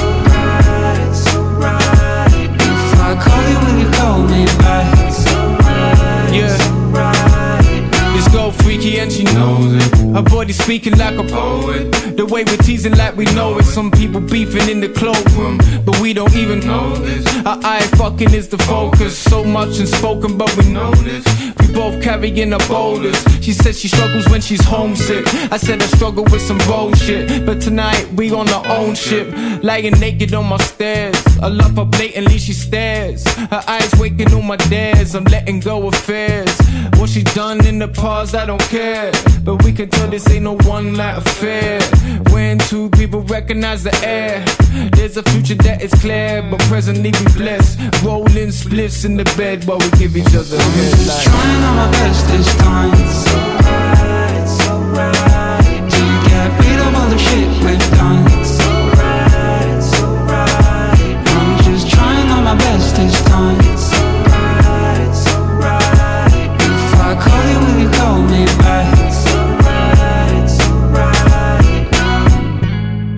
On espère que ça vous a plu.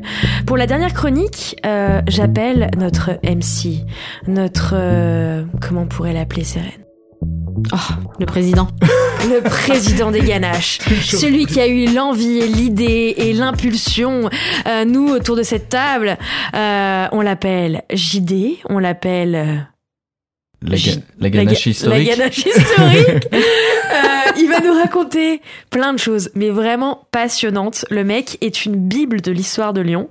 Et vu que bah on débute cet épisode, enfin on débute ce podcast par un premier épisode, il a juste décidé de parler des origines de Lyon. Tu connais pas le Moyen-Âge Ah bah dis donc, toi, question culture, hein What's up La culture burgonde. Je savais même pas qu'il y en avait une. La Ganache historique vous présente la chronique lyonnaise, seulement dans Ganache, le podcast culturel à la sauce lyonnaise. Et c'est qui le lion maintenant? Merci Hello, oui donc effectivement pour cette première chronique histoire, en fait je savais pas trop quel euh, sujet choisir hein, pour commencer. L'histoire de Lyon, euh, on le sait, hein, c'est 2000 ans d'histoire, il y a 1000 trucs à raconter, 1000 anecdotes. Hein. Pour ceux qui écoutent mon podcast sur les traces de l'histoire, vous savez que bah, je raconte plein de trucs déjà. Ceux qui me suivent sur Insta aussi, euh, ben voilà, il y a plein de trucs à dire. Donc je me suis dit, euh, je vais commencer par la base, comme ça, euh, eh ben ça sera une bonne première chronique. Alors du coup, je vais vous parler du Y de Lyon. Mais c'est quoi Et oui, parce que lion, ça s'écrit L-Y-O-N. Alors qu'un lion, l'animal, ça s'écrit L-I-O-N. Alors, vous allez me dire, tu, tu, tu vas parler de ça pendant toute la chronique euh, Je parlais de, de Maître. Capello. Ah Ouais, c'est ça, genre, euh, ok, on, ça part sur du Bernard Pivot, en fait. Euh, non, ça s'appelle une intro, et je vais vous dire où je vais aller. Mais d'abord, je vais vous poser une question, mes petites ganaches. Est-ce que vous aviez déjà remarqué que la ville de Lyon, vue de haut, vue d'avion, eh ben, formait un Y Oui. Ah bah oui, parce que du coup, il y a la presqu'île au centre avec les deux confluents. Exactement, avec la Saône et le Rhône qui se rejoignent à la confluence, ça forme un sacré Y. Le fameux Y, symbole de fertilité, symbole de féminité, mais aussi le nom de la plus petite ville du monde, qui est une ville dans la Somme, qui s'appelle I, et qui, qui s'écrit Y. Voilà, ça, mais pour le coup, ça n'a rien à voir. Hein. Ça, c'est- c'est- ça, c'est juste des cadeaux.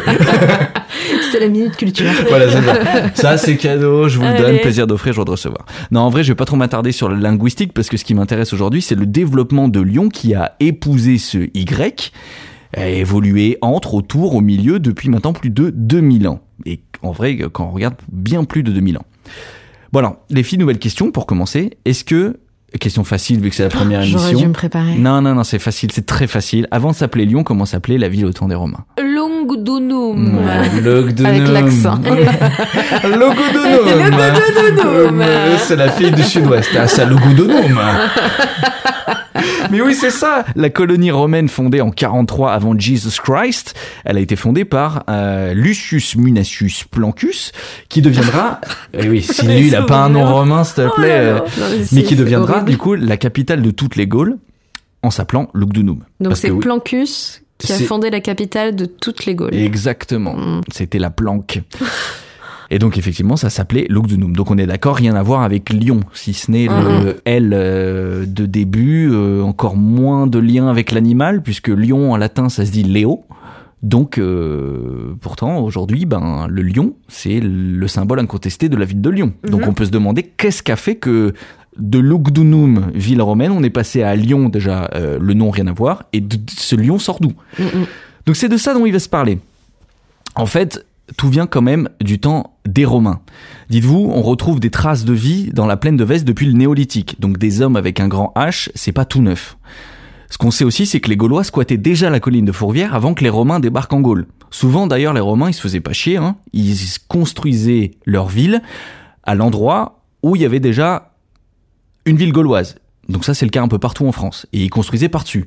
Et les Gaulois, ils étaient pas teubés, ils savaient aussi choisir les bons spots. Du coup, ils ont pas attendu les Romains. Et le spot de Fourvière, c'est exactement ça.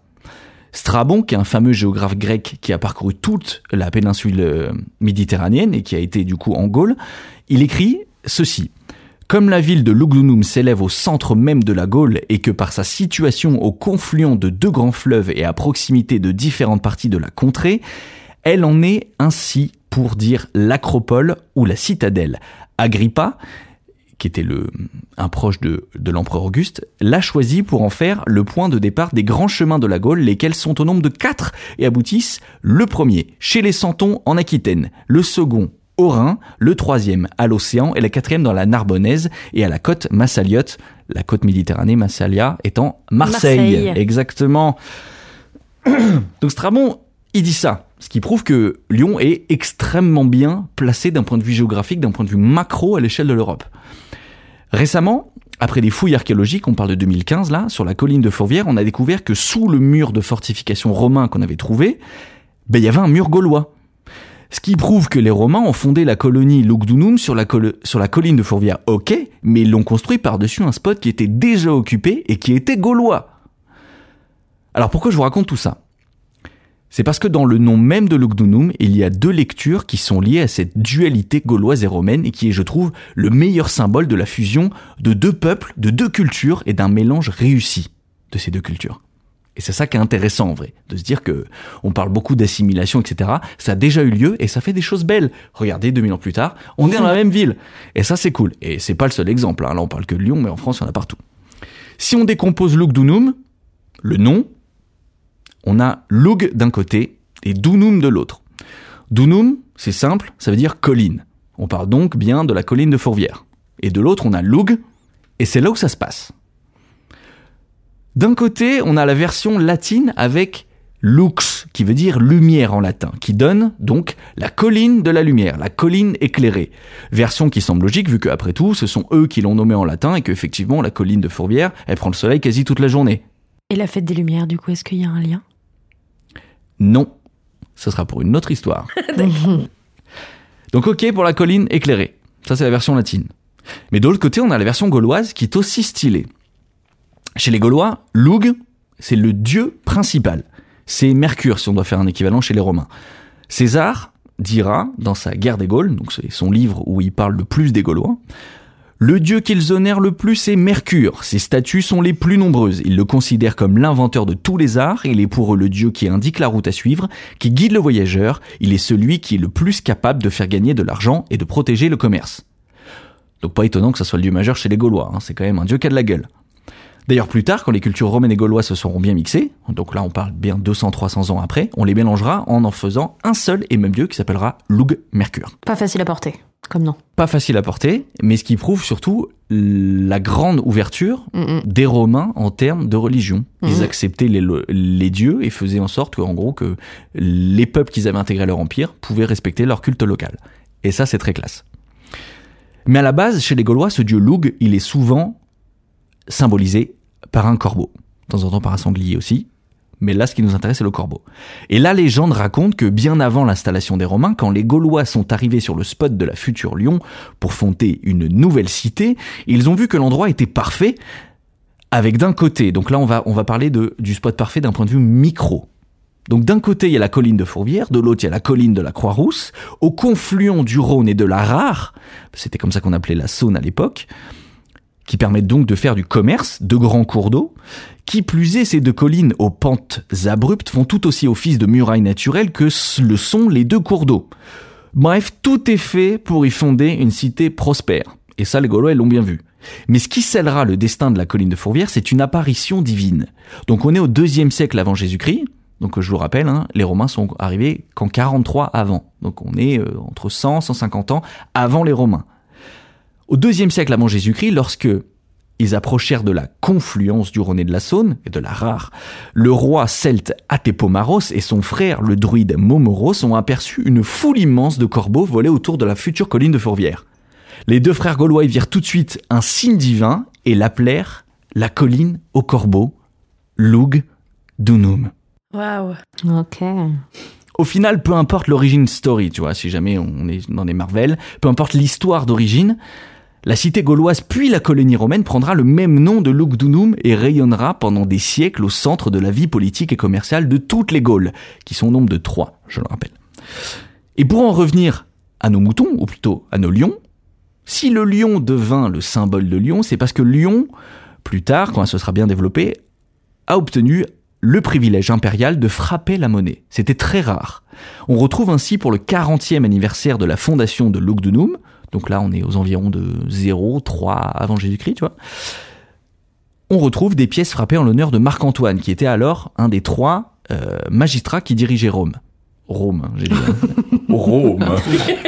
Rome. Euh, voilà, mais Marc-Antoine, dont l'insigne était le lion. On retrouve donc un lion frappé sur ces pièces issues des ateliers lyonnais, sur lesquelles pour la première fois, on voit associer le lion et lion. Et depuis, ça n'a jamais changé. Plus tard, le nom de Lugdunum évolua en rythme des peuples qui s'implantèrent sur le territoire rhodanien. Ainsi, Lugdunum devient Lugdum, qu'on prononçait déjà en fait Ligdum en vrai. Puis avec l'arrivée des Francs, des Burgondes, Ligdum s'est transformé en Lidoun, qu'on prononçait sûrement déjà Lidon, qui a mené des siècles plus tard à Lyon. Donc ça s'est affiné en fonction des langues qui se sont mixées, des cultures qui ont évolué, des peuples qui sont arrivés, et de Lugdunum on est passé à Lyon. Quoi qu'il en soit, au Moyen Âge, les comtes de Lyon portaient le lion comme armoirie. Et ce même lion fut d'ailleurs le symbole de la rébellion contre l'omnipotent archevêque de Lyon qui amena plus tard à l'indépendance de la ville en 1320. Donc en fait, ce lion de Lyon est là depuis l'Antiquité. En revanche, si l'animal et le nom de la ville aujourd'hui sonnent pareil, c'est un pur hasard. Et là, je vais parler comme un vrai lyonnais, un pur mais bel hasard, comme l'histoire de temps en temps, c'est y faire. On peut dire aussi que les Savoyards font la même chose. Et les hauts Savoyards. Le I et Y exactement est par partout. C'est vrai, c'est le, le i, c'est c'est un peu répandu de, évidemment partout. Bien sûr. Je vais y faire. Je vais y faire, il faut que j'y fasse. Voilà. Euh, tout ça, on adore. Effectivement, c'est grammatiquement Génial. Parfait Je vais euh, faire deux trois petites recos qui sont liés euh, à cette histoire. Mm. Euh, pour lier, en fait, il y a trois expos euh, qui sont très cool en ce moment. Euh, Il y en a une que j'ai faite, et en fait qui est une expo permanente. hein. Maintenant, c'est euh, il y a l'été dernier qu'elle a commencé. C'est l'exposition Les Pieds dans l'eau au musée Gadagne, musée d'histoire de Lyon, euh, qui raconte en fait l'évolution des Lyonnais autour des cours d'eau. C'est génial. Mm. J'ai vu l'expo, elle est superbe. Elle est trop bien. Ouais. On voit des tableaux qui sont incroyables. C'est hyper ludique. On peut Mm. jouer pour retrouver effectivement parce qu'en en fait on a oublié. Aujourd'hui on, on ne fait que passer autour. Mm. Mais avant il y avait des gens qui vivaient Ouais. de ce de- des cours d'eau. Les lavandières, Mm. les, les boulangers, puisque en fait on utilisait la force de l'eau Ouais. pour faire tourner les moulins à eau et euh, ainsi euh, obtenir de la farine. En fait il y a un milliard de trucs qui sont liés autour de l'eau et même des des événements culturels. Là, moi, je suis très content que le, le maire actuel ait relancé la fête de l'eau, le festival de l'eau, je sais plus comment l'appeler. Ah non, festival entre Rhône et Saône, euh, qui en fait était quelque chose qui était historique. Euh, que ça soit la fête des merveilles, la fête, des- les, les, les, les fêtes consulaires, etc. Il y a toujours eu des combats de joutes, des fêtes autour des cours d'eau lyonnais. Mm. C'était, on, on disait même, il y a même un, un, un proverbe lyonnais euh, qui dit, bon, je pourrais le trouver, mais en gros, ça- à la fin, ça terminait sur euh, "sais-tu nager Je suis lyonnais." Genre comme si c'était une évidence que euh, que les Lyonnais en fait bah, nagent. Il y avait même un problème d'hygiène publique au 19e siècle parce que les Lyonnais se baignaient tout nus dans la Saône et dans le Rhône. C'était le, le moyen pour eux de se laver. Donc Ce qu'on peut tout à fait faire maintenant en 2023. exactement, il n'y a pas du tout de pollution, c'est parfait. Et juste, je rebondis sur l'expo, euh, je la trouve euh, très très cool. C'est ultra didactique, mais surtout très ludique. Euh, c'est pas une, euh, une expo chiante euh, où on voit des, des, des, des œuvres au, ta- au, au, au- Au Oula, plafond, ouais. bien Merci. sûr. Ah, ah, ah. Ah ouais, ouais. Euh, non, vraiment, moi, je, je, je, je suis pas hyper fan des musées d'histoire. Et vraiment, cette expo et ce musée que je ne connaissais pas, alors que j'habite à 200 mètres, euh, vraiment m'a surpris. Donc, euh, pour ceux qui veulent aller euh, voir, euh, allez-y. Bah, le musée d'histoire de Lyon, rien, rien que par sa, Son architecture, son déjà. architecture est Ouais, elle incroyable. géniale. Voilà. Mais d'ailleurs, si vous pouvez le faire pendant la nuit des musées, Ah oui. c'est fantastique. Ah Moi, ouais. je l'ai découvert comme ça et c'était extraordinaire. J'avoue. Deuxième exposition, ah, celle-là elle est assez neuve, hein, elle s'appelle euh, Nous les fleuves, elle est au musée des Confluences, c'est du 21 octobre 2022 au 27 août 2023, donc vous avez encore du temps devant vous, mais en gros c'est raconter comment, pourquoi les peuples se sont construits autour des fleuves et surtout comment en fait on est dépendant de l'eau, nous les humains, et, euh, voilà, et, et la relation entre du coup les écosystèmes fluviales et le développement des civilisations et des peuples et des cités autour de l'eau. Donc ça c'est au musée des Confluences. Je l'ai pas encore faite, mais elle a l'air très cool. Et enfin la dernière exposition, donc là c'est plus lié aux Romains et euh, je la trouve, euh, je la trouve cool. C'est Spectaculaire. et effectivement spectaculaire le divertissement chez les Romains. Mhm. Donc là qui est au musée gallo-romain. Enfin il s'appelle plus comme ça, il s'appelle musée Lugdunum. Oui. C'est du 6 octobre 2022, donc celle-là aussi elle est assez récente, jusqu'au 11 juin 2023. Donc vous avez juste avant l'été pour le pour la faire. Et euh, là, clairement, on parle de, on parle du divertissement chez les Romains, de comment ils s'amusaient, et surtout, ce qui est intéressant, c'est les rapports entre aujourd'hui, comment on s'amuse, comment on se divertit, versus ce qui se faisait. euh, Et il y a beaucoup de similitudes. il y a beaucoup de similitudes. Ouais. J'ai fait un podcast là-dessus d'ailleurs, si jamais ça vous intéresse. Euh, C'est l'épisode 3 euh, qui est sur le, bah, le théâtre antique. Et le théâtre, évidemment, était un, un lieu de divertissement. Et je parle de tous les types de divertissement. Donc si vous voulez creuser un peu le sujet, il y a ce podcast-là que j'ai fait là-dessus. Et pareil, l'architecture de cet endroit que je connaissais pas. Et t'as tombé par terre. Il y a, en fait, on, on- on se croit dans un bunker. Ouais. Et du coup, bah, c'est hyper étonnant, quoi. Ah, C'est aussi un très bon plan canicule. Oui, c'est une bonne idée. Moi, j'ai limite Mm, mm. eu froid alors qu'il Ouais. faisait 40 dehors. Et j'étais Ouais. en mode putain, en fait, je caille. Donc voilà, bon plan euh, l'été, euh, Voilà. musée Mm. Lugdunum. Ils vont voir une, un raz-de-marée Ouais. de Lyonnais en train de crever de chaud. on vient pas pour les collections, mais juste pour le froid. Non, hein. c'est juste on vient pour la clim naturelle. Donc voilà, c'était euh, la fin de ma chronique euh, historique. Euh, je vous propose mes petites ganaches pour terminer ce podcast, euh, cet épisode et cette émission de janvier 2023, de recommander en fait des, euh, on va dire des, des, des, œuvres de culture générale qui vous ont plu, un dernier truc, une série, un bouquin, une un podcast, un, n'importe quoi qui vous a marqué et que vous aimeriez bien recommander à nos auditorices. Je commence Si tu veux. Ouais. Ah, moi, il y a deux choses. Euh, la première, j'en parlais tout à l'heure, c'est l'autobiographie de Matthew Perry. Donc, si vous le connaissez pas par son nom, c'est Chandler dans Friends. Chandler Bing Voilà. Qui est beaucoup moins drôle que le personnage de Chandler, puisque c'est quelqu'un, et je l'ai appris de cette manière-là, hein, euh, a vécu pas mal de choses, un rapport hyper compliqué à la drogue, à l'alcool, enfin, tout ce qui est addiction au final. Et c'est passionnant, c'est passionnant de, de, de, de lire en fait son parcours de vie. Moi, je le connaissais que très peu. Et, euh, et de voir en fait son combat qu'on n'imagine même pas. Et, et du coup j'ai revu tous les épisodes de Friends quand il explique ah bah alors là euh, euh, si j'avais un book euh, c'est parce que je prenais des opiacés. Et puis si j'ai pris 22 kilos Ouais. entre la fin de la saison Ou qu'il 6 a et la aussi. saison 7 c'est parce que j'ai arrêté de me droguer. Ouais. C'est assez fantastique. C'est toujours un petit peu délicat à lire parce que c'est un livre parlé c'est pas c'est pas romancé il, il écrit comme il parle euh, Mais tu le lis pas pour la littérature. tu le lis pas pour la littérature, tu le lis, je pense, parce que Friends, ça fait partie de notre euh, de notre culture de trentenaire et, euh, et qu'on a envie d'en savoir plus sur ce mec, hormis ce qui a pu être dit dans les médias. Et, euh, et c'est ouais, c'est c'est fantastique. Et euh, sachez qu'une chose, une chose, c'est que le livre, bon, a forcément fait le buzz parce que c'est Matthew Perry, mais ça a aussi fait le buzz parce que dedans il tacle Keanu Reeves, mais sans Gratos. gratos. Gratos. Et, du coup ça apparemment ça a fait un bad buzz énorme à tel point que quand j'ai voulu comprendre pourquoi il taclait Keanu, Reeves j'ai tapé Matthew Perry et le premier truc qui est sorti dans la barre de recherche Google c'est Keanu Reeves. Donc très chouette à lire, euh, très dur mais hyper intéressant. Et la deuxième chose, c'est un podcast qui s'appelle Méta de choc euh, que j'ai découvert très très récemment. Euh, c'est ma copine Anouk qui m'en a parlé, donc il faut rendre à Anouk ce qui était à Anouk. En fait, Méta de c'est euh, l'exploration de la pensée humaine. Euh, ça peut, ça va parler de manipulation, de croyances, de sectes. Enfin, c'est extrêmement varié. C'est toujours très documenté. Euh, et celui qui m'a, enfin, la, la série d'épisodes, parce que c'est toujours relativement euh, euh, dense.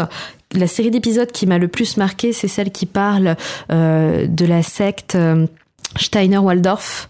Euh, on connaît les écoles euh, Steiner en fait, et, euh, et en fait, on s'aperçoit tout au long de ce témoignage que il y a quand même beaucoup beaucoup de chances. Enfin, je, je dis ça avec des gros guillemets parce qu'ils sont un peu procéduriers, mais que ce soit un mouvement sectaire. Et donc en fait, c'est quelqu'un qui a passé 30 ans dans le dedans, qui en est sorti et qui en parle de l'instant où il est rentré à 9 ans jusqu'à l'instant où il est sorti 30 ans plus tard. Et c'est passionnant de voir tous les mécanismes de penser tous les mécanismes d'endoctrinement euh, et surtout euh, la manière dont c'est fait pour que ça ait l'air de rien parce que quand on parle secte on attend à avoir euh, je sais pas euh, Raël euh, qui arrive et ou le Ouais. mec qui prend tout ton fric et machin Ouais. là c'est beaucoup plus subtil gourou, ouais. exactement c'est beaucoup plus subtil et c'est euh, passionnant à écouter comme témoignage Ok. Super. Merci euh, Sérène pour ces recos. Hello, tu as Euh, des moi j'en à... ai deux. Euh, un, le premier podcast, enfin un podcast que j'ai adoré. J'en aurais mille à donner, mais un que j'ai vraiment euh, écouté dernièrement qui s'appelle Ex-Ologie.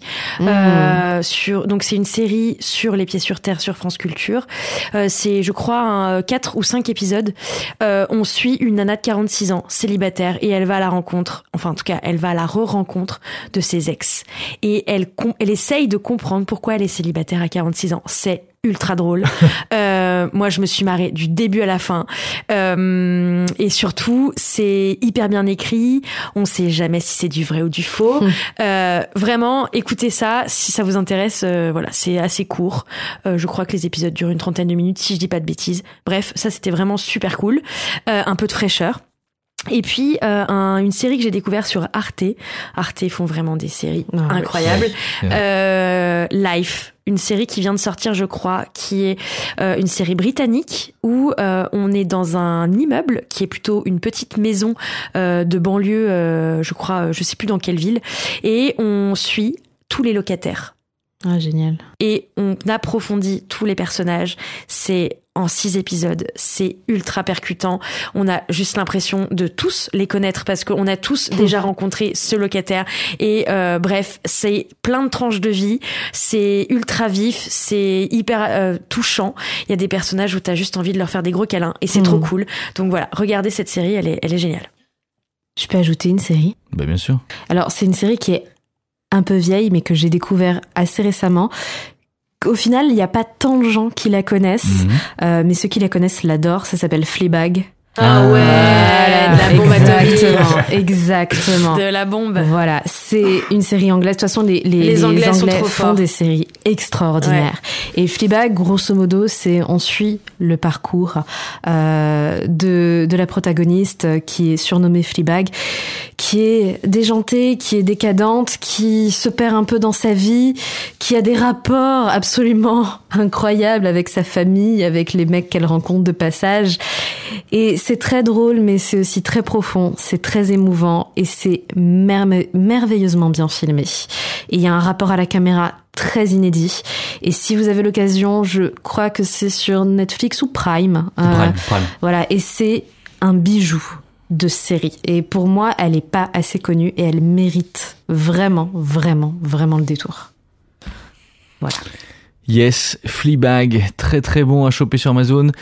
Euh, moi j'en ai deux voire trois. Je vais voir si je m'étends pas trop. En gros, première reco, c'est une BD Mm. que je viens de terminer et euh, je lis beaucoup de BD et il y en a très peu qui arrivent à m'émouvoir. Mais genre émouvoir euh, au point de d'avoir les larmes aux yeux quoi. Donc tu viens un effet transcendantal en fait.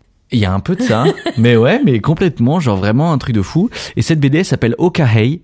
Euh, vient de sortir. En gros, tu suis euh, l'histoire euh, d'un groupe de, on va dire, euh, d'un groupe de, de hors la loi, dont deux Indiens d'A- euh, des Dakota, Dako- des Lakota. Ouais, c'est euh, qui est une tribu indienne.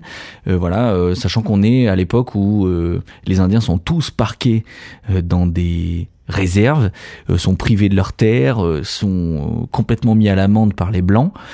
Et, et en fait, tu suis du coup ces deux hors la loi plus un Irlandais. donc tu suis, mais le chef de bande s'appelle Little Knife, et donc c'est un, un Lakota et qui en fait, ben, comme dans un western classique, cherche revanche. Et euh, cette revanche, c'est tuer son père. Et euh, en fait, tu suis du coup l'histoire de ces de ces trois compères qui rencontrent un, un petit Indien. Donc là, je spoil rien puisque c'est dans les premières pages, hein, sachant que c'est une très grosse BD, ce qui est étonnamment euh, peu cher d'ailleurs, parce que je crois qu'elle coûte 25 balles et et t'as une bible. Euh, et euh, les dessins sont incroyables. Les personnages sont écrits avec une finesse et une, un réalisme incroyable. On n'est pas sur du, du western américain où clairement les personnages sont noirs ou blancs. Tu vois, c'est pas manichéen. On est sur des euh, toujours leurs décisions m'ont surprise, les situations m'ont surprise et mon et comme je disais, il y a, des mots, il y a des passages. La, BD est dure. Hein. Il y a des passages qui sont incroyablement émouvants. Et c'est suffisamment rare pour euh, pour le noter. Voilà, il y avait une il y avait une BD comme ça que, euh, ouais où je me souviens avoir avoir chialé. Hein. Euh, C'était elle, elle s'appelait Pense d'ailleurs c'est aussi très bien. Tu suis l'histoire d'un d'un petit homme préhistorique qui essaie de découvrir l'agriculture. Bref, c'est c'est- ce genre de BD c'est suffisamment rare pour le noter. Okahei, euh, vous découvrez vous découvrirez pourquoi ça s'appelle comme ça. Hmm. Euh, c'est incroyable. Ok. Je vous, les je vous la prêterai les Ouais. jamais parce qu'elle est vraiment très stylée et le dessin est incroyable évidemment hein, si, si Mm. le- pour pour le dire. Euh, voilà pour ma première roco. Euh, pour ma deuxième, tu voulais dire quelque chose Pas du tout, j'ai Ok. le nez un peu bouché, je, je fais des trucs bizarres avec ma bouche. Ok. tu fais de l'ASMR, c'est ça? Non, non, Ok. horrible. Euh, deuxième reco, euh, en gros, je vais parler d'un film qui est sorti il y a un petit moment, qui a été récompensé il y a un petit moment, mais qui est trop cool. C'est Les Illusions perdues. Donc adaptation du roman d'Honoré de Balzac. Euh, récemment, je suis allé voir la pièce de théâtre au théâtre de la Croix-Rousse, qui était très cool aussi, mais pour moi n'était pas, n'arrivait pas à, à à, faire en sorte qu'on se projette dans l'histoire des illusions perdues comme le film le fait. D'ailleurs, le film a été bien récompensé au César, hein, je crois. Il a, été, Mhm. il, a, il a gagné des récompenses. Et l'histoire est incroyable. L'histoire est incroyable. Pourquoi? Parce que pour moi, euh, on parle du 19e siècle d'un jeune auteur de poèmes qui vient du, Lot, je crois, enfin du sud-ouest, euh, et qui débarque à Paris pour essayer de, se faire connaître en tant que poète.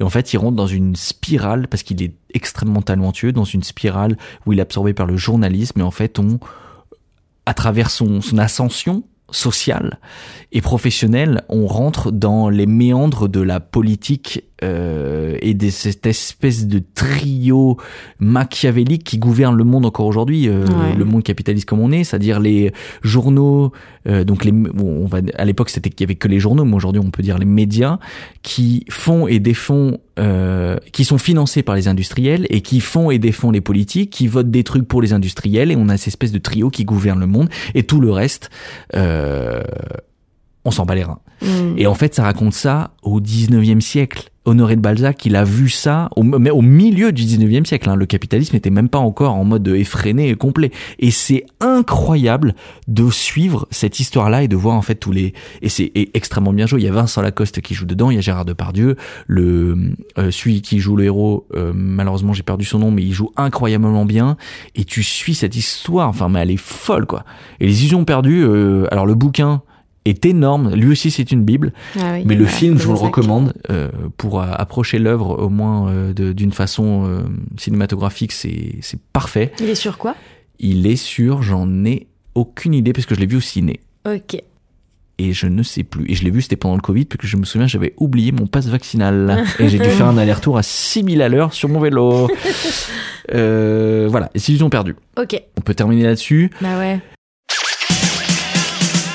Merci à vous, Méganache artistique et Méganache gourmande, d'avoir participé à cette première émission de Les Ganaches, émission mensuelle. On revient bientôt. Merci à vous, auditeurs, auditrices, de nous suivre si- nombreux. C'est pas vrai, vous êtes quatre. Salut papa. Salut maman. Voilà, n'hésitez pas à nous mettre des étoiles sur les plateformes de streaming, ça permet de faire connaître le podcast à plus de monde. N'hésitez pas à en parler autour de vous, à le partager et surtout n'hésitez pas à nous parler, à nous, euh, comme, comme on le disait euh, tout au long de l'émission, en commentaire, à venir nous poser des questions sur lesquelles on pourra intervenir dans les prochaines émissions. Et euh, ce qui est sûr, c'est que on vous dit bah à très vite À pour la, très proche- pour la bientôt. prochaine émission des Ganaches qui aura lieu en février. Mais on vous dit pas quand. Non, oh, surprise. À bientôt tout le monde. Salut. Au revoir. Ganache est un podcast produit par Heure Bleu, le webzine des sorties lyonnaises. Retrouvez-nous sur notre site internet heurbleu.fr et sur les réseaux sociaux à Heure Bleu Lyon.